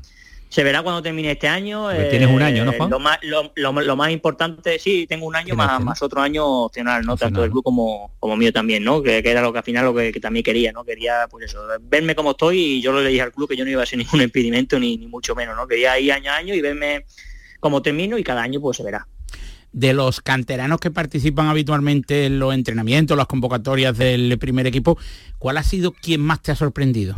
Bueno, hay un chavalito que, todavía no, ha llegado a debutar y demás, que se llama Paolo, que, está subiendo mucho, está entrando con nosotros y demás, y bueno, hay gente que viene empujando fuerte y, y eso y eso es importante, ¿no? Que al final, en el momento que está recreativo, que gente de, atrás pues empieza a empujar, es muy importante porque lo vamos a necesitar. Paolo debutó la pasada temporada en Mancha Real, en la penúltima jornada de liga, fue convocado en, en, la última, ya con el Recre certificada la clasificación y junto a José Ángel, que se marchó al español, y Évora, que actualmente en edad juvenil milita en el filial, eran los tres canteranos que subían más prometedores la pasada temporada del, Recreativo de Huelva. Suele ser el Recre un equipo que necesidades tira mucho de la cantera. Ahí está esa generación de Juan Villar, la generación de, Fidel también, eh, la, generación en la que salen futbolistas, futbolistas cuando más cuando más se necesita. Por eso Bernardo que siempre mira, mira la cantera y mira hacia abajo, Eh, está buscando a ver los, recreativistas dónde se tienen que fijar, ¿no? Claro, había cuatro jugadores que entrenaban habitualmente con el primer equipo, además de José Ángel, que se marchó al español, Paolo y Évora, Pedro González, Pedro González que, firmó en el filial de la Sociedad Deportiva Lagroñera, los cuatro jugadores que habitualmente participaban en los entrenamientos de la primera plantilla de, Abel Gómez. Eh, por mi parte, la última, eh, Juan, nosotros nos gusta, además de regalar titulares para la prensa de cada provincia, tratamos de, de ser empáticos con nuestros compañeros una quiniela, ¿no? Ahora que nadie nos escucha, ¿no? la quiniela famosísima. Efectivamente. ¿Campeón de liga?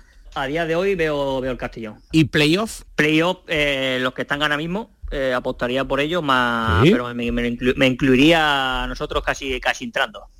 En la pelea, ¿no? En la pelea, el recre en la, pelea, por el playoff. Vale, vale, vale, Oye, Juan, eh, ya, que te, ya que te has mojado, yo estaba repasando mentalmente tu trayectoria y en Andalucía has dado unas cuantas vueltas, ¿eh?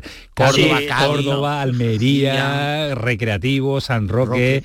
Eh, uno se va tal y como empezamos la entrevista, ¿no? Con, bien, con la cosa bien, ¿no? Cosa controlada, comprando cortegana entero, ¿no? Y ya está, ¿no?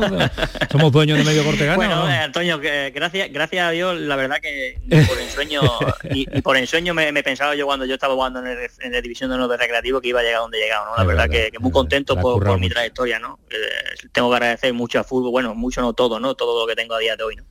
Además de buen delantero inteligente, porque ha vivido en Huelva, en Córdoba, en Almería, claro, pues, y en Cádiz. En Cádiz. Yo creo que debe preparar sitio, bueno sitio, bueno debe, que, prepare la próxima oferta para tu retirada el Real, y bueno, que no se enfade, que no el Real Jaén porque es otra ciudad maravillosa para, vivir. ya, porque no sé si va a dar tiempo a la Andalucía me queda un poco ya. Sí, sí, Granada, el Granada, ¿te llamaron alguna vez para Granada o no? He tenido he tenido opciones para ir a Granada, sí, en, el, tiempo que, tenía, sí, pero al final no, no se estuviste en Huesca allí, Huesca no tiene nada. Huesca, bueno, Valladolid todavía no nacía, pero tampoco es ahora que no nos escuchan nadie en Huesca, ¿qué, se te perdió a ti allí? es, que, en vez de Huesca me he ido a Granada o Málaga. Viendo lo que donde he estado, la verdad que no tiene, no, tiene, nada que ver. fíjate, si, fíjate si se le perdió poco que en invierno firmó por el Córdoba. Cuando vio aquello como era. No espero ni al frío del invierno. Vámonos que nos vamos para abajo de nuevo. Bueno, Juan, que nos alegra una barbaridad saludarte, que te vaya bien. Y lo que queremos es golitos, golitos y golitos. En otras sesiones, pero que tu recre necesita, necesita tus goles también, ¿eh? Sí, sí, la verdad que bueno, que voy a intentar dar lo máximo, Antonio, y siempre intentando dar lo máximo al final, yo creo que salen las cosas, ¿no? Y ahora me encuentro bien y quiero seguir intentando intentando dar guerra en la categoría todavía. Por lo, por lo que he visto en las imágenes, tienes que pesar lo mismo que cuando jugaban en el juvenil de Recre. Sí, sí, poquito, poquito. Es que fino, tampoco se, fino, fino, tú no engordas nunca no se puede tener mucho más peso. Juan, cuídate mucho, un abrazo fuerte, gracias por estar en el pelotazo y estar este ratito con nosotros. Un abrazo. Un abrazo. Hasta, encantado. Hasta luego, Juan. Eh, bueno, Bernardo, que vamos a llegar al final, pero siempre terminamos con la quinila que tú le haces a los jugadores y la que yo te hago a ti, con los detalles. No se nos escapa nada de Primera Federación, ¿no? No se nos ha quedado nada. No, no, no, ha habido resumen completísimo, de la jornada y una entrevista muy interesante y muy atractiva. Es un fenómeno, es que es para, es para comerse. La verdad que al margen de que es un gran futbolista, es un gran tipo Falta el titular para la información de me quiero retirar en el recre, pero... bueno, me quiero retirar en el San Roque. efectivamente, Manolo Santana. Manolo Santana está llamándolo mañana. Lo está llamando seguro. Nos vemos el eh, próximo jueves, Bernardo. Por supuesto, un abrazo para todos. Hasta luego, adiós. Y nos vamos rápidamente para terminar con el recreativo, con el balance que ha hecho su presidente en el día de hoy. Rafa, ¿qué tal? Muy buenas. ¿Qué tal, Antonio? Buenas noches. Pues sí, más de 100 días de gestión del decano del fútbol español dan para mucho, aunque Jesús Vázquez, su presidente, se confiesa contento con el trabajo realizado hasta ahora. Y siempre con, con, esas, con ese sueño y esa ilusión de tener en mente de de llevar a este club pues un poquito más arriba en todos los sentidos, ¿eh? no solo en el ámbito deportivo, sino también en el ámbito económico, que sea sostenible, que el club llegue en algún momento y no dependa de, esas aportaciones del, ayuntamiento, que, a nivel social sea un club muy participativo en la ciudad y en la provincia, que podamos disfrutar de una cantera tanto a nivel de infraestructura como de talento onubense de garantía y, en ese sentido creo que, que estamos en el buen camino, Además, Jesús Vázquez ha vuelto a mostrarse convencido de que se conseguirá el objetivo de la permanencia en la nueva categoría en primera red, ha respaldado al cuerpo técnico y en particular a su entrenador, Abel Gómez, y no ha descartado que haya movimientos y nuevas incorporaciones en el próximo mercado de invierno. El Recre va un décimo en la tabla con 16 puntos en lo que llevamos de temporada, aunque eso sí, con un partido menos, Antonio. Pues ese es el balance que ha hecho Jesús Vázquez de sus primeros 100 días como nuevo presidente del decano del fútbol español. Nosotros nos marchamos, ya está por ahí, vamos a llevar crema de la que tiene forma en el día No, Rafael, hoy tremendo, hoy a disfrutar, a hacer radio de verdad, la radio nocturna tan encantadora y tan atractiva como lo, solo lo sabemos hacer aquí en Canal Sur Radio. Que pasen una buena noche, que disfruten, pero siempre en nuestra compañía. Hasta luego, adiós.